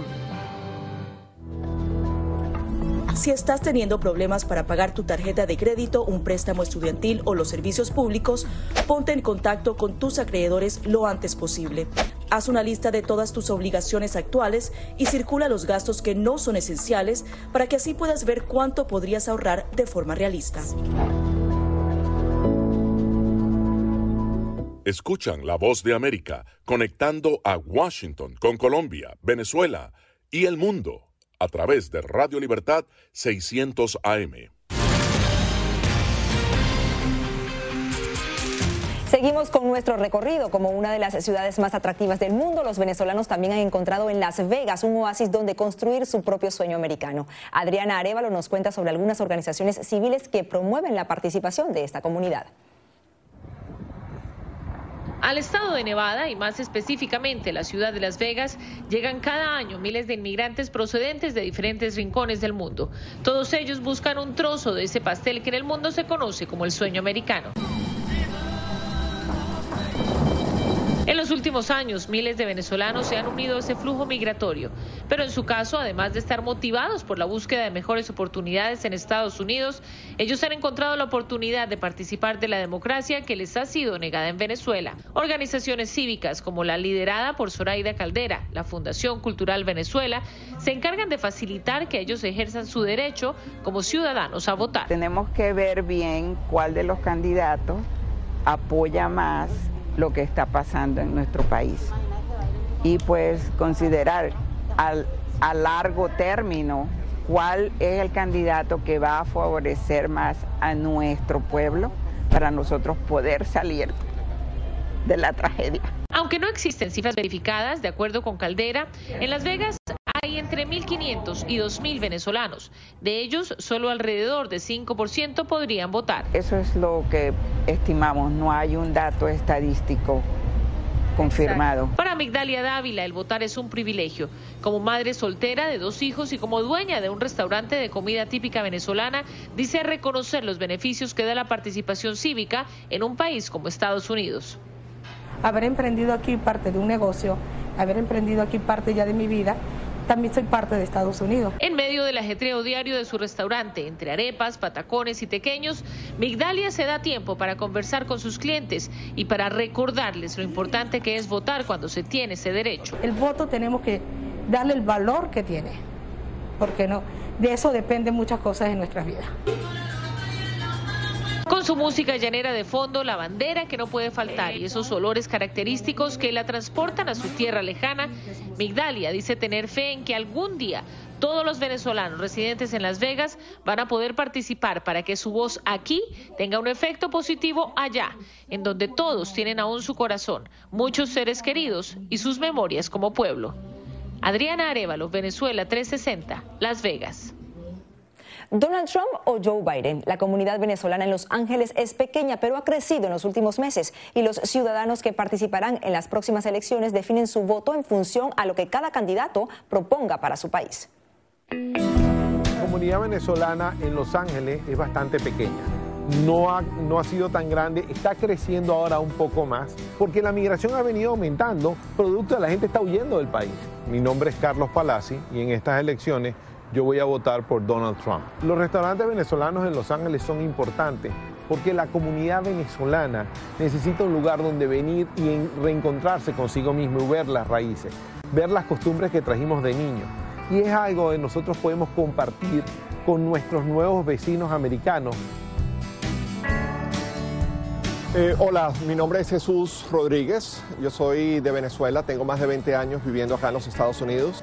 California en particular, Los Ángeles, ha hecho que yo me sienta en mi casa, no solamente porque las colinas me recuerdan a Caracas, eh, es una comunidad que es bastante cercana, nos conocemos casi todos entre nosotros y de verdad que hay un gran apoyo entre, entre todos los que somos miembros de la comunidad. Y es la primera vez que voto con esta sensación de urgencia. El, estilo de Trump a mí me recuerda muchísimo al estilo de Chávez. Y como venezolanos esto es algo que me cuesta mucho decir porque el, el daño y el sufrimiento que Chávez ha causado en los venezolanos es muy fuerte. Es ese ataque a la prensa, ese ataque a todas las personas que se le oponen, esa necesidad y nepotismo de, poner a su familia en, en rangos de poder. Mi país está destruido por el socialismo, lo mismo que pasó en Cuba. El Partido Demócrata está teniendo una ala socialista muy importante representada por Bernie Sanders y la, diputada Ocasio Cortés, que están llamando a un proceso de socialización de la economía de los Estados Unidos. Sí, ellos van a cambiar la política exterior de Trump, que es un poco más fuerte y contundente con estos países socialistas. Ya el presidente Biden dijo que él iba a negociar con Cuba. Todos los gobiernos que han negociado con Cuba anteriormente han caído en esta espiral de conversaciones interminables que llevan a Cuba a mantenerse en el poder por más de 60 años y al chavismo madurismo ya en Venezuela por arriba de 20 años. Siento que la democracia de este país requiere en este momento, ¿no? Siento que estamos en una encrucijada que va a determinar cómo entendemos la democracia en este país.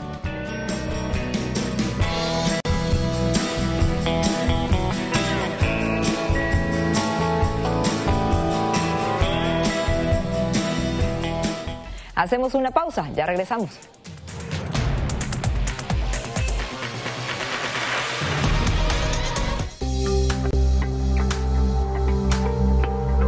Además de asegurarse de tener un amplio suministro de alimentos en casa, a la gente también le preocupa el poder infectarse del COVID-19 a través de estos productos. La buena noticia es que los Centros para el Control y la Prevención de Enfermedades aseguran que los alimentos no son una vía de transmisión del virus. Expertos en seguridad alimentaria aseguran que es poco probable ya que el virus no se multiplica en los alimentos. Según la Organización Mundial de la Salud, el virus es probablemente susceptible a las temperaturas normales de cocción.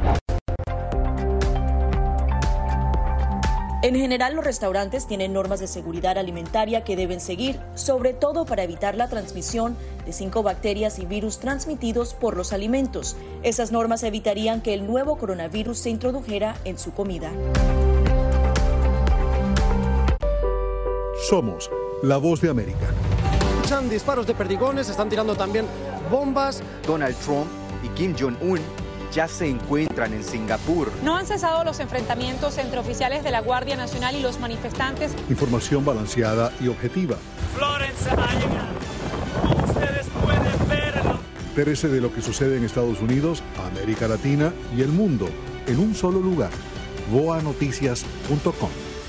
Esta es la señal de Radio Libertad 600 AM emisora afiliada al sistema de noticias de la Voz de América. Riesgo principal de este virus es que se trata de un virus nuevo y el cuerpo humano no tiene defensas para atacarlo. Los síntomas más comunes son fiebre, problemas para respirar, tos seca, dolores de cabeza y musculares. Si presentas algunos de estos síntomas, ve al centro médico más cercano para consultar a un doctor sobre tu estado. Puedes ser aislado y tus datos ser compartidos con autoridades de la salud. Para más información visita nuestra página web o síguenos a través de las redes sociales bajo arroba.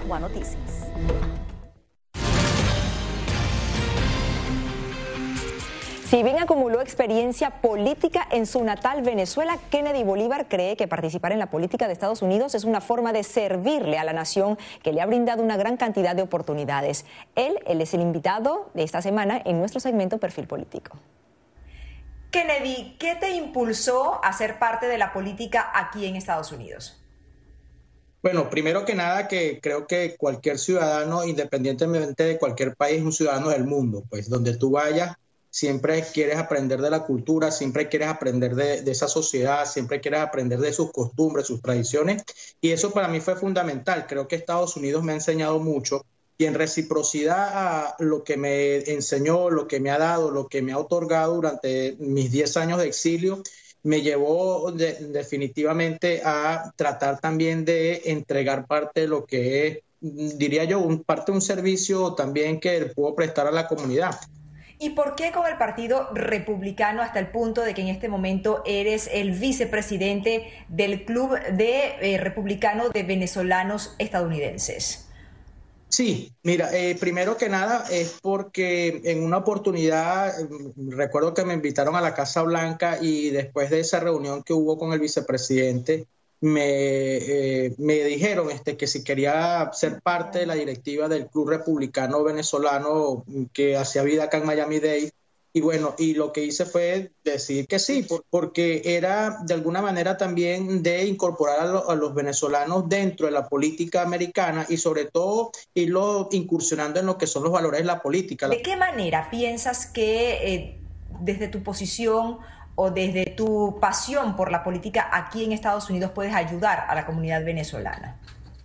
Sí, bueno, creo que lo hemos venido haciendo desde, siempre. Por ejemplo, eh, creo, Natalie, que una de las cosas que tenemos los venezolanos y sobre todo no solamente el venezolano, sino todo aquel inmigrante que llega a este país este debe ser orientado, debe ser tomado de la mano por aquellos que ya hemos pasado 100.000 experiencias. Yo creo que los venezolanos, mm, no solamente de mi persona, yo creo que hemos hecho una gran labor, hemos aprendido de este país y que como servidores públicos hoy tenemos candidatos de cualquier parte, eh, en cualquier parte y sobre todo en cualquiera de los dos partidos que creo que van a aportar mucho como lo aportaron los cubanos, como lo han aportado los colombianos, como lo han aportado los nicaragüenses, que hubo procesos anteriores que también los enseñaron a ellos a lo que hoy nosotros estamos aprendiendo como inmigrantes desde hace un tiempo para acá. ¿Crees que es importante la participación en la política de Estados Unidos de los venezolanos indistintamente al partido? Sí, yo creo que independientemente, ojo, yo, yo puedo ser republicano, pero tengo muy buenos amigos venezolanos en el Partido Demócrata y siempre les digo que nuestra labor y nuestra misión acá y nuestro objetivo principal es aprender de cómo se hace política. Ojo, yo creo que los venezolanos debemos ocupar un lugar importante porque el día de mañana Hoy han salido más de 6 millones de venezolanos y en Estados Unidos vemos centenares y miles de, venezolanos que a lo mejor también el día de mañana deberían ocupar cargos importantes para también darle esa posibilidad a este país de servirle en reciprocidad por lo que nos fueron con nosotros, ese gran recibimiento que han tenido durante muchos años. Y con esta entrega damos por finalizado este segmento de perfil político que fue diseñado para dar a conocer las motivaciones de venezolanos que decidieron ser parte de la política bipartidista en Estados Unidos. En este espacio hemos dado igual oportunidad tanto a representantes republicanos como demócratas. Y esta fotografía se hizo viral esta semana. Vemos al líder opositor venezolano Leopoldo López reunido con su esposa Lilian Tintori y sus tres hijos en España, luego de salir por sorpresa de la embajada de ese país en Caracas, lugar donde había permanecido un poco más de un año tras violar su arresto domiciliario. Llegamos al final de esta entrega de Venezuela 360. Gracias por habernos acompañado. Les habló Natalí Salas Guaitero.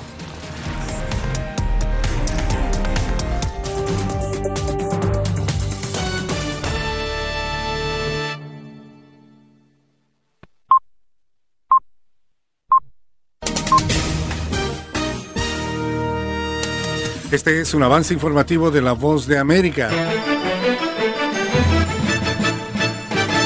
Están en sintonía de La Voz de América y estas son las noticias. Florida, un estado clave para las elecciones del martes, fue el centro de campaña para Donald Trump y Joe Biden, informa Luis Alberto Facal. A menos de una semana de que los estadounidenses emitan sus votos en las elecciones presidenciales del 3 de noviembre, los principales candidatos se enfocaron el jueves en el sureño estado de Florida. El candidato demócrata a la presidencia Joe Biden hizo campaña en un mitin en las afueras de Broward College. Tienen la llave. Si Florida vota azul, se acabó.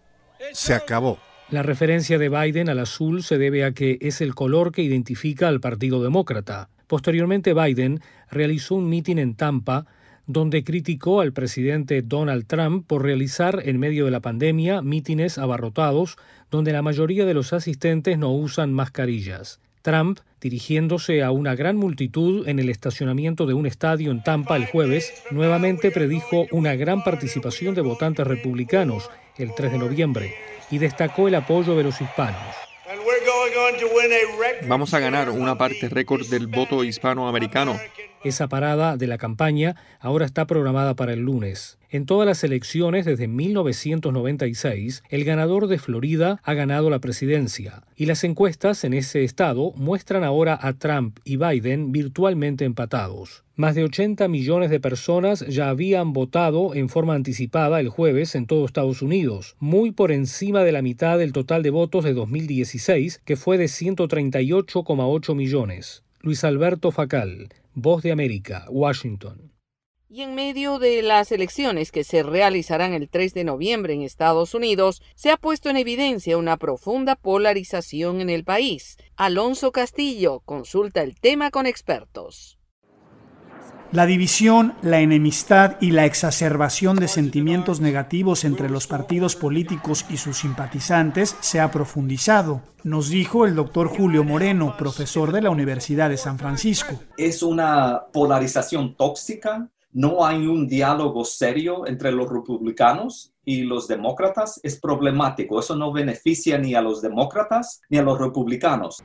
La ira se ha convertido en uno de los instrumentos principales para motivar a los votantes, agregó el historiador. Por su parte, la analista política Mercedes Bello considera que la desigualdad económica, la escasez y la injusticia social nutren la polarización política. Una familia necesita tener tres trabajos de 30 dólares para reunir 3 mil dólares al mes y eso no le alcanza a una familia de cuatro o cinco personas, que es el promedio. Esa lucha por la sobrevivencia hace que aumenten las distancias y las posiciones políticas entre las personas. Ambos analistas concordaron que la polarización conduce a la inacción, en donde el único perdedor es la sociedad estadounidense. El oponerte a una postura, a una ley, simplemente porque tienes que ser leal a un partido político no nos beneficia a nadie. Bello destacó que la erradicación de matices ideológicos y la polarización en las posturas políticas imposibilitan los acuerdos necesarios para la supervivencia de la sociedad. Alonso Castillo, Voz de América, Miami. Facebook elimina cuentas operadas desde Venezuela, México e Irán que buscan interferir en Estados Unidos. Celia Mendoza tiene el informe. Facebook anunció la eliminación de dos páginas en su plataforma y 22 cuentas de Instagram, las cuales, según la compañía, violaron sus políticas contra la interferencia extranjera, que es un comportamiento no auténtico coordinado en nombre de una entidad fuera de Estados Unidos. Según el comunicado, esta pequeña red estaba en las primeras etapas de la construcción de una audiencia que tenía como principal objetivo a los estadounidenses y era operada por individuos de México y Venezuela. Explicó en conversación con La Voz de América Joseph Umire, director ejecutivo del Centro de Estudios para una Sociedad Libre y Segura. Estos son alianzas a nivel internacional utilizando algo que se conoce en el mundo cibernético como nodos críticos. Umire también se refirió acerca de la estrategia de desinformación. Un ataque eh, de propaganda, de manipulación de percepciones usando herramientas cibernéticas. Ah, eh, y esto es muy interesante cómo lo utilizan. Entonces, es una modalidad del siglo XXI donde construyen cuentas falsas basado en cuentas reales. y una estrategia que según el mismo FBI busca influenciar la opinión pública, en especial durante el periodo electoral. Emmy Palmer, miembro de la Junta de Verificación de Facebook, se refirió a estas elecciones. Todos estamos de acuerdo en que las elecciones estadounidenses son un gran momento para el mundo entero, no solo para Estados Unidos. Y donde países como Irán, según Facebook, también adelantan esfuerzos. Celia Mendoza, Voz de América, Nueva York. Escuchan Buenos Días América desde la Voz de América en Washington. Y cambiamos de tema. En medio de un llamado para vacunarse contra la influenza y a tiempo de recibirla, el doctor Anthony Fauci muestra su esperanza de una vacuna para el COVID entre diciembre y enero. Tony Cano con detalles. Si todo va bien, las primeras dosis de una vacuna segura y eficaz contra el coronavirus probablemente estén disponibles para algunos estadounidenses de alto riesgo a fines de diciembre o principios de enero, dijo el jueves el doctor Anthony Fauci, el principal experto en enfermedades infecciosas del país. Según las proyecciones actuales de Moderna Inc. y Pfizer Inc., los estadounidenses posiblemente sabrán en algún momento de diciembre si tenemos o no una vacuna segura y eficaz, sostuvo Fauci, director del Instituto Nacional de Alergias y Enfermedades Infecciosas. Esperamos que el primer análisis provisional de los resultados del ensayo sea dentro de las próximas semanas, explicó. Ambas compañías comenzaron la etapa final de las pruebas clínicas en julio, con decenas de miles de personas participando en cada ensayo. Moderna Inc. informó el jueves que está en vías de reportar el próximo mes los primeros datos de una prueba de etapa avanzada de su vacuna experimental para el COVID-19, ofreciendo el cronograma más claro hasta ahora para saber si es eficaz. Es poco probable que Pfizer, que debía anunciar datos provisionales en octubre, lo haga antes de las elecciones presidenciales del 3 de noviembre. Luego, los datos tendrán que ser revisados por la Administración de Alimentos y Medicamentos de Estados Unidos y los Centros para el Control y la Prevención de Enfermedades que harán recomendaciones sobre quién recibe las primeras dosis y si los ensayos tienen éxito. Tony Cano, Voz de América, Washington. Señal satélite desde Washington, enlace internacional de la Voz de América para Radio Libertad 600 AM. Hacemos una pausa y ya volvemos. ¿Se ha preguntado cómo puede protegerse contra el coronavirus? Se lo contamos desde La Voz de América. Autoridades de salud recomiendan lavarse las manos con jabón y agua con frecuencia. También no se lleve las manos a la cara. Evite tocarse los ojos, nariz y boca con las manos sucias. Cubra su boca con el pliegue del codo al toser. Evite las multitudes y manténgase al menos un metro de distancia de otras personas, en especial si están contagiadas ya. Estas son las noticias. No coincide con la medida unilateral implementada por el gobierno de Estados Unidos. Ya por precaución han recomendado no viajar a la zona. Estos son los corresponsales de La Voz de América. Giselle Jacome, Quito, Ecuador, Voz de América. Juan Ignacio González Prieto, Voz de América, Buenos Aires, Argentina. Álvaro Algarra, Voz de América, Caracas. Llevando siempre la información desde el lugar de los hechos. presidente! La economía de Uruguay lleva a 15 años. Fue designado con 94 votos de los 128 asambleístas que forman. Sara Pablo, Voz de América, Ciudad de México. Nerima del Reyes, Voz de América, San Salvador. La Voz de América, ofreciendo información de lo que sucede en Estados Unidos, América Latina y el mundo.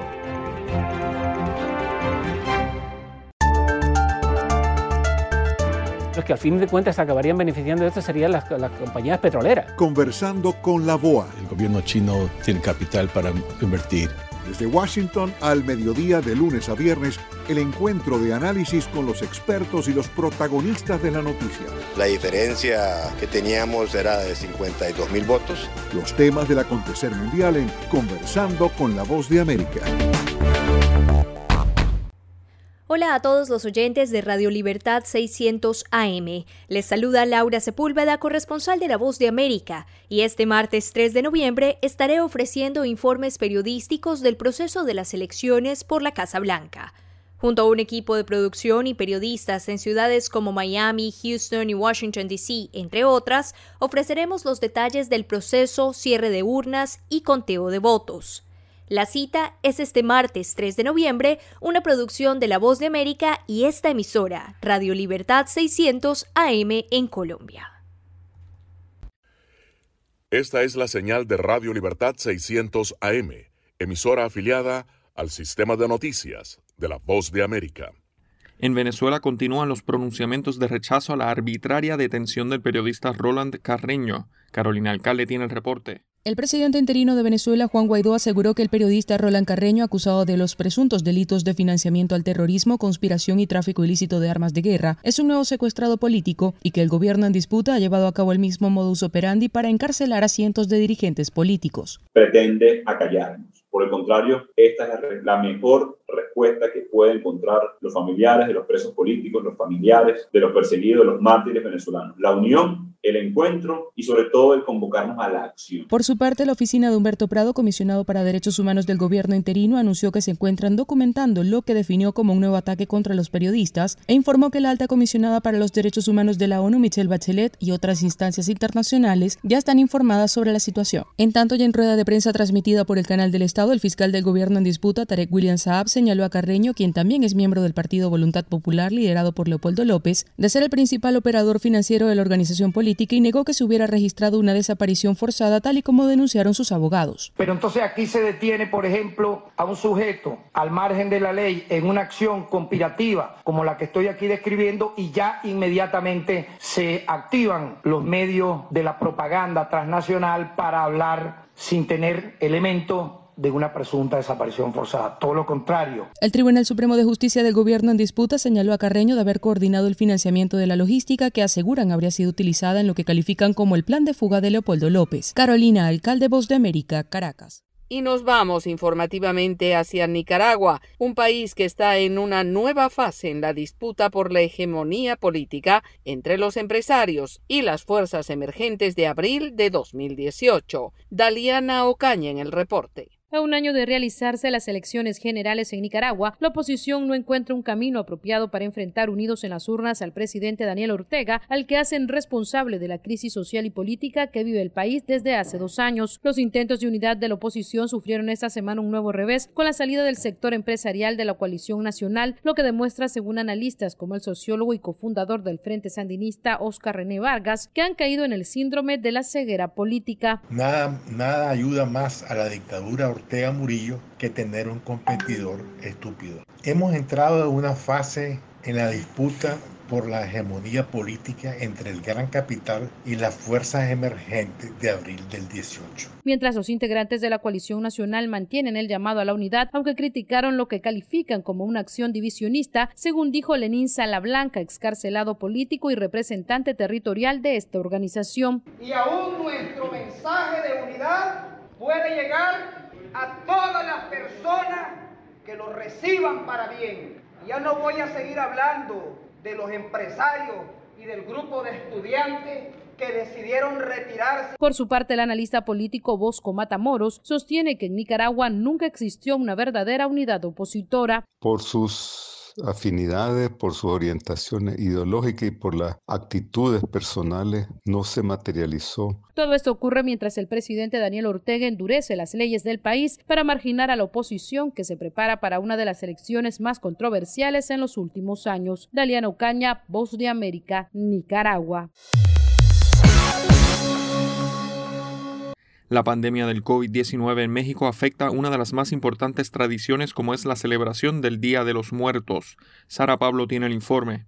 En México, como en muchos lugares del mundo, el dolor por el fallecimiento de familiares y amigos se ha multiplicado. De acuerdo con cifras oficiales, las muertes por la pandemia del COVID-19 en el país son ya más de 90 mil. Paradójicamente, debido a las medidas sanitarias, los mexicanos no podrán recordar a sus seres queridos de la manera en que lo han hecho en años anteriores, con el amarillo naranja de la flor de cempasúchil como distintivo. La mayoría de los panteones permanecerán cerrados para evitar aglomeraciones y contagios, y en comunidades como Mixquic, donde tradicionalmente cientos de personas pasan la noche en los cementerios, las celebraciones ahora han sido canceladas Autoridades piden a la población no reunirse con familiares, quedarse en casa y en caso de salir, hacerlo con extrema precaución. Es el subsecretario de Salud Hugo López Gatel. Vamos a honrar a quien perdió la vida. No contribuyamos a aportar más personas que pierden la vida. Si vamos a los panteones, es una tradición importantísima, pero tenemos el riesgo de ser parte de quienes pierden la vida o contribuir a que otros seres queridos pierdan la vida. Carmen Serrano dijo estar de acuerdo con el cierre de los cementerios. Aunque llevemos la celebración a la casa y solo pongamos el altar, pues yo opino que sigamos cumpliendo con las medidas sanitarias. Ahora las formas son otras. El gobierno decretó tres días de luto nacional en memoria de los muertos por COVID. Además, se montará una ofrenda en Palacio Nacional. Sara Pablo Voz de América, Ciudad de México.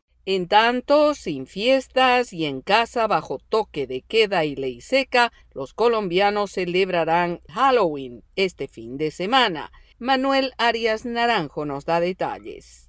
Los cánticos de los niños disfrazados pidiendo dulces y confetis, así como las tradicionales fiestas de adultos no se escucharán este 2020, por lo menos no legalmente durante este fin de semana en Colombia, durante las celebraciones del Halloween, y todo debido a que un invitado no deseado, el COVID-19, obligó al gobierno nacional y a las administraciones locales a adoptar restricciones para evitar aglomeraciones y la propagación del nuevo coronavirus. De hecho, aunque el gobierno no habla de rebrote, las cifras de contagios han aumentado en los últimos días, por lo que se tomaron medidas, como indica el ministro de Salud, Fernando Ruiz. No hay fiestas de Halloween y todas las celebraciones de los niños en este 31 deben ser celebraciones dentro de la familia. Aunque el gobierno nacional expidió una directiva prohibiendo la realización de fiestas y aglomeraciones, la mayoría de alcaldes y gobernadores decretaron la ley seca y el toque de queda. En Bogotá, aunque estas medidas no se adoptaron, la alcaldesa Claudia López pidió a la ciudadanía acatar las recomendaciones. Los niños no van a salir a las calles ni a los centros comerciales a pedir dulces porque estamos en pandemia. No es seguro ni es bioseguro. Pese a las prohibiciones, existe preocupación entre las autoridades por las convocatorias que se han detectado a través de redes sociales para fiestas y celebraciones ilegales, por lo que este fin de semana la policía desplegará operativos para hacer cumplir las restricciones. Manuel Arias Naranjo, Voz de América, Colombia. Los estadounidenses se preparan para celebrar Halloween que este año estará marcado por restricciones y medidas de seguridad para evitar la propagación del COVID-19. En el informe, Judith Martín Rodríguez. Como cada año, el 31 de octubre se celebra Halloween en todos los rincones de Estados Unidos. Adultos y pequeños salen a las calles vestidos con terroríficos disfraces y dispuestos a recolectar tantas golosinas como sea posible. Sin embargo, la pandemia del COVID-19 pone a prueba esta celebración y los estadounidenses agudizan el ingenio para seguir disfrutando de este día sin poner en riesgo la salud de los demás. En Los Ángeles, la originalidad ha ido más allá y han organizado un divertido remedio para sustituir el clásico truco a cambio de una compensación. Se trata de vivir la experiencia sin necesidad de salir de su vehículo. Familias y amigos se adentran en el mundo del Halloween a través de un túnel que los lleva a recorrer calles de fantasía y miedo. Ryan Patterson, director creativo de esta experiencia llamada Halloween, explica cuáles fueron los principales desafíos. Es solo la cantidad de espacio que hemos podido cubrir y queríamos asegurarnos de que no fuera solo un recorrido rápido en automóvil, que literalmente la gente tuviera una experiencia. Para muchos otros, la opción más segura son las videoconferencias y algunos anticipan que plataformas como Zoom o Skype se saturarán por la enorme cantidad de conexiones que se estarán dando a lo largo de la jornada. Judy Martín Rodríguez, Voz de América, Washington. Escuchan la voz de América en la señal internacional de Radio Libertad 600 AM. Hacemos una pausa y ya volvemos. Estas son las noticias. A tempranas horas de la mañana, acompañado por sus aliados políticos, el presidente... No coincide con la medida unilateral implementada por el gobierno de Estados Unidos. Que ya por precaución han recomendado no viajar a la zona estos son los corresponsales de la Voz de América. Álvaro Algarra, Voz de América, Caracas. Giselle Jacome, Quito, Ecuador, Voz de América. Juan Ignacio González Prieto, Voz de América, Buenos Aires, Argentina. Llevando siempre la información desde el lugar de los hechos. La economía de Uruguay lleva 15 años de crecimiento ininterrumpido. Fue designado con 94 votos de los 128 asambleístas que forman. Sara Pablo, Voz de América, Ciudad de México. Nerima del Reyes, Voz de América, San Salvador. La Voz de América ofreciendo información de lo que sucede en Estados Unidos, América Latina y el mundo.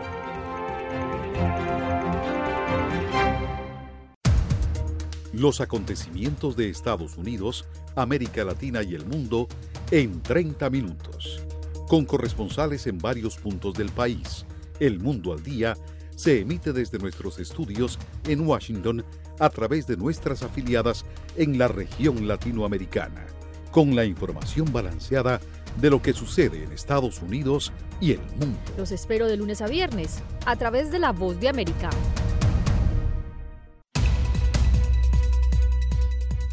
¿Qué tal amigos? Les saluda Henry Llanos para invitarlos a escuchar Deportivo Internacional. De lunes a viernes, el resultado y las noticias de los eventos deportivos internacionales en un solo lugar. Deportivo Internacional, una producción de La Voz de América.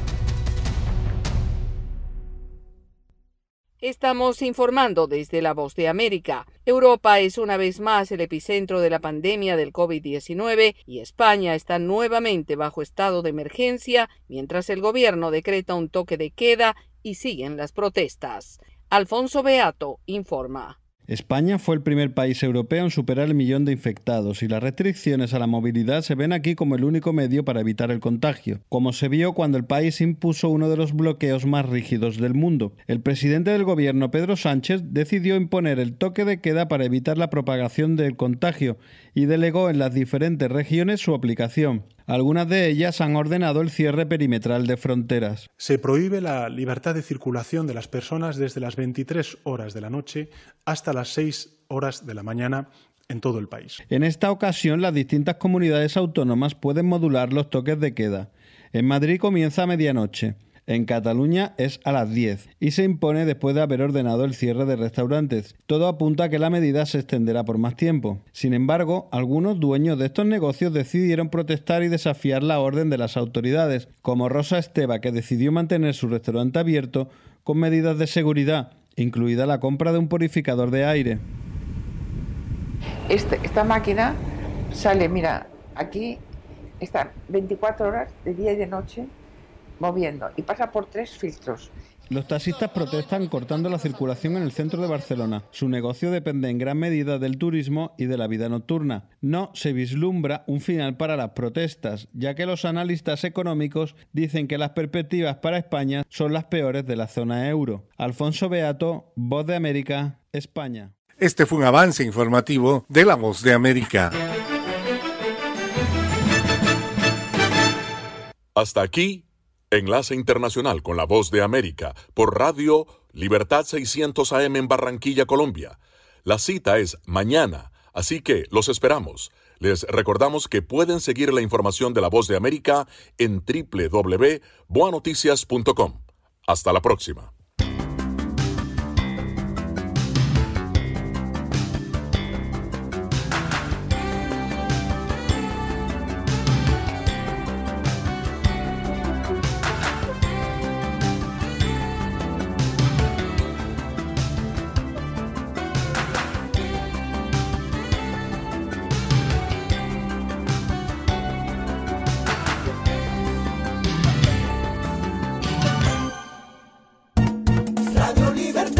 600 AM Tuyal.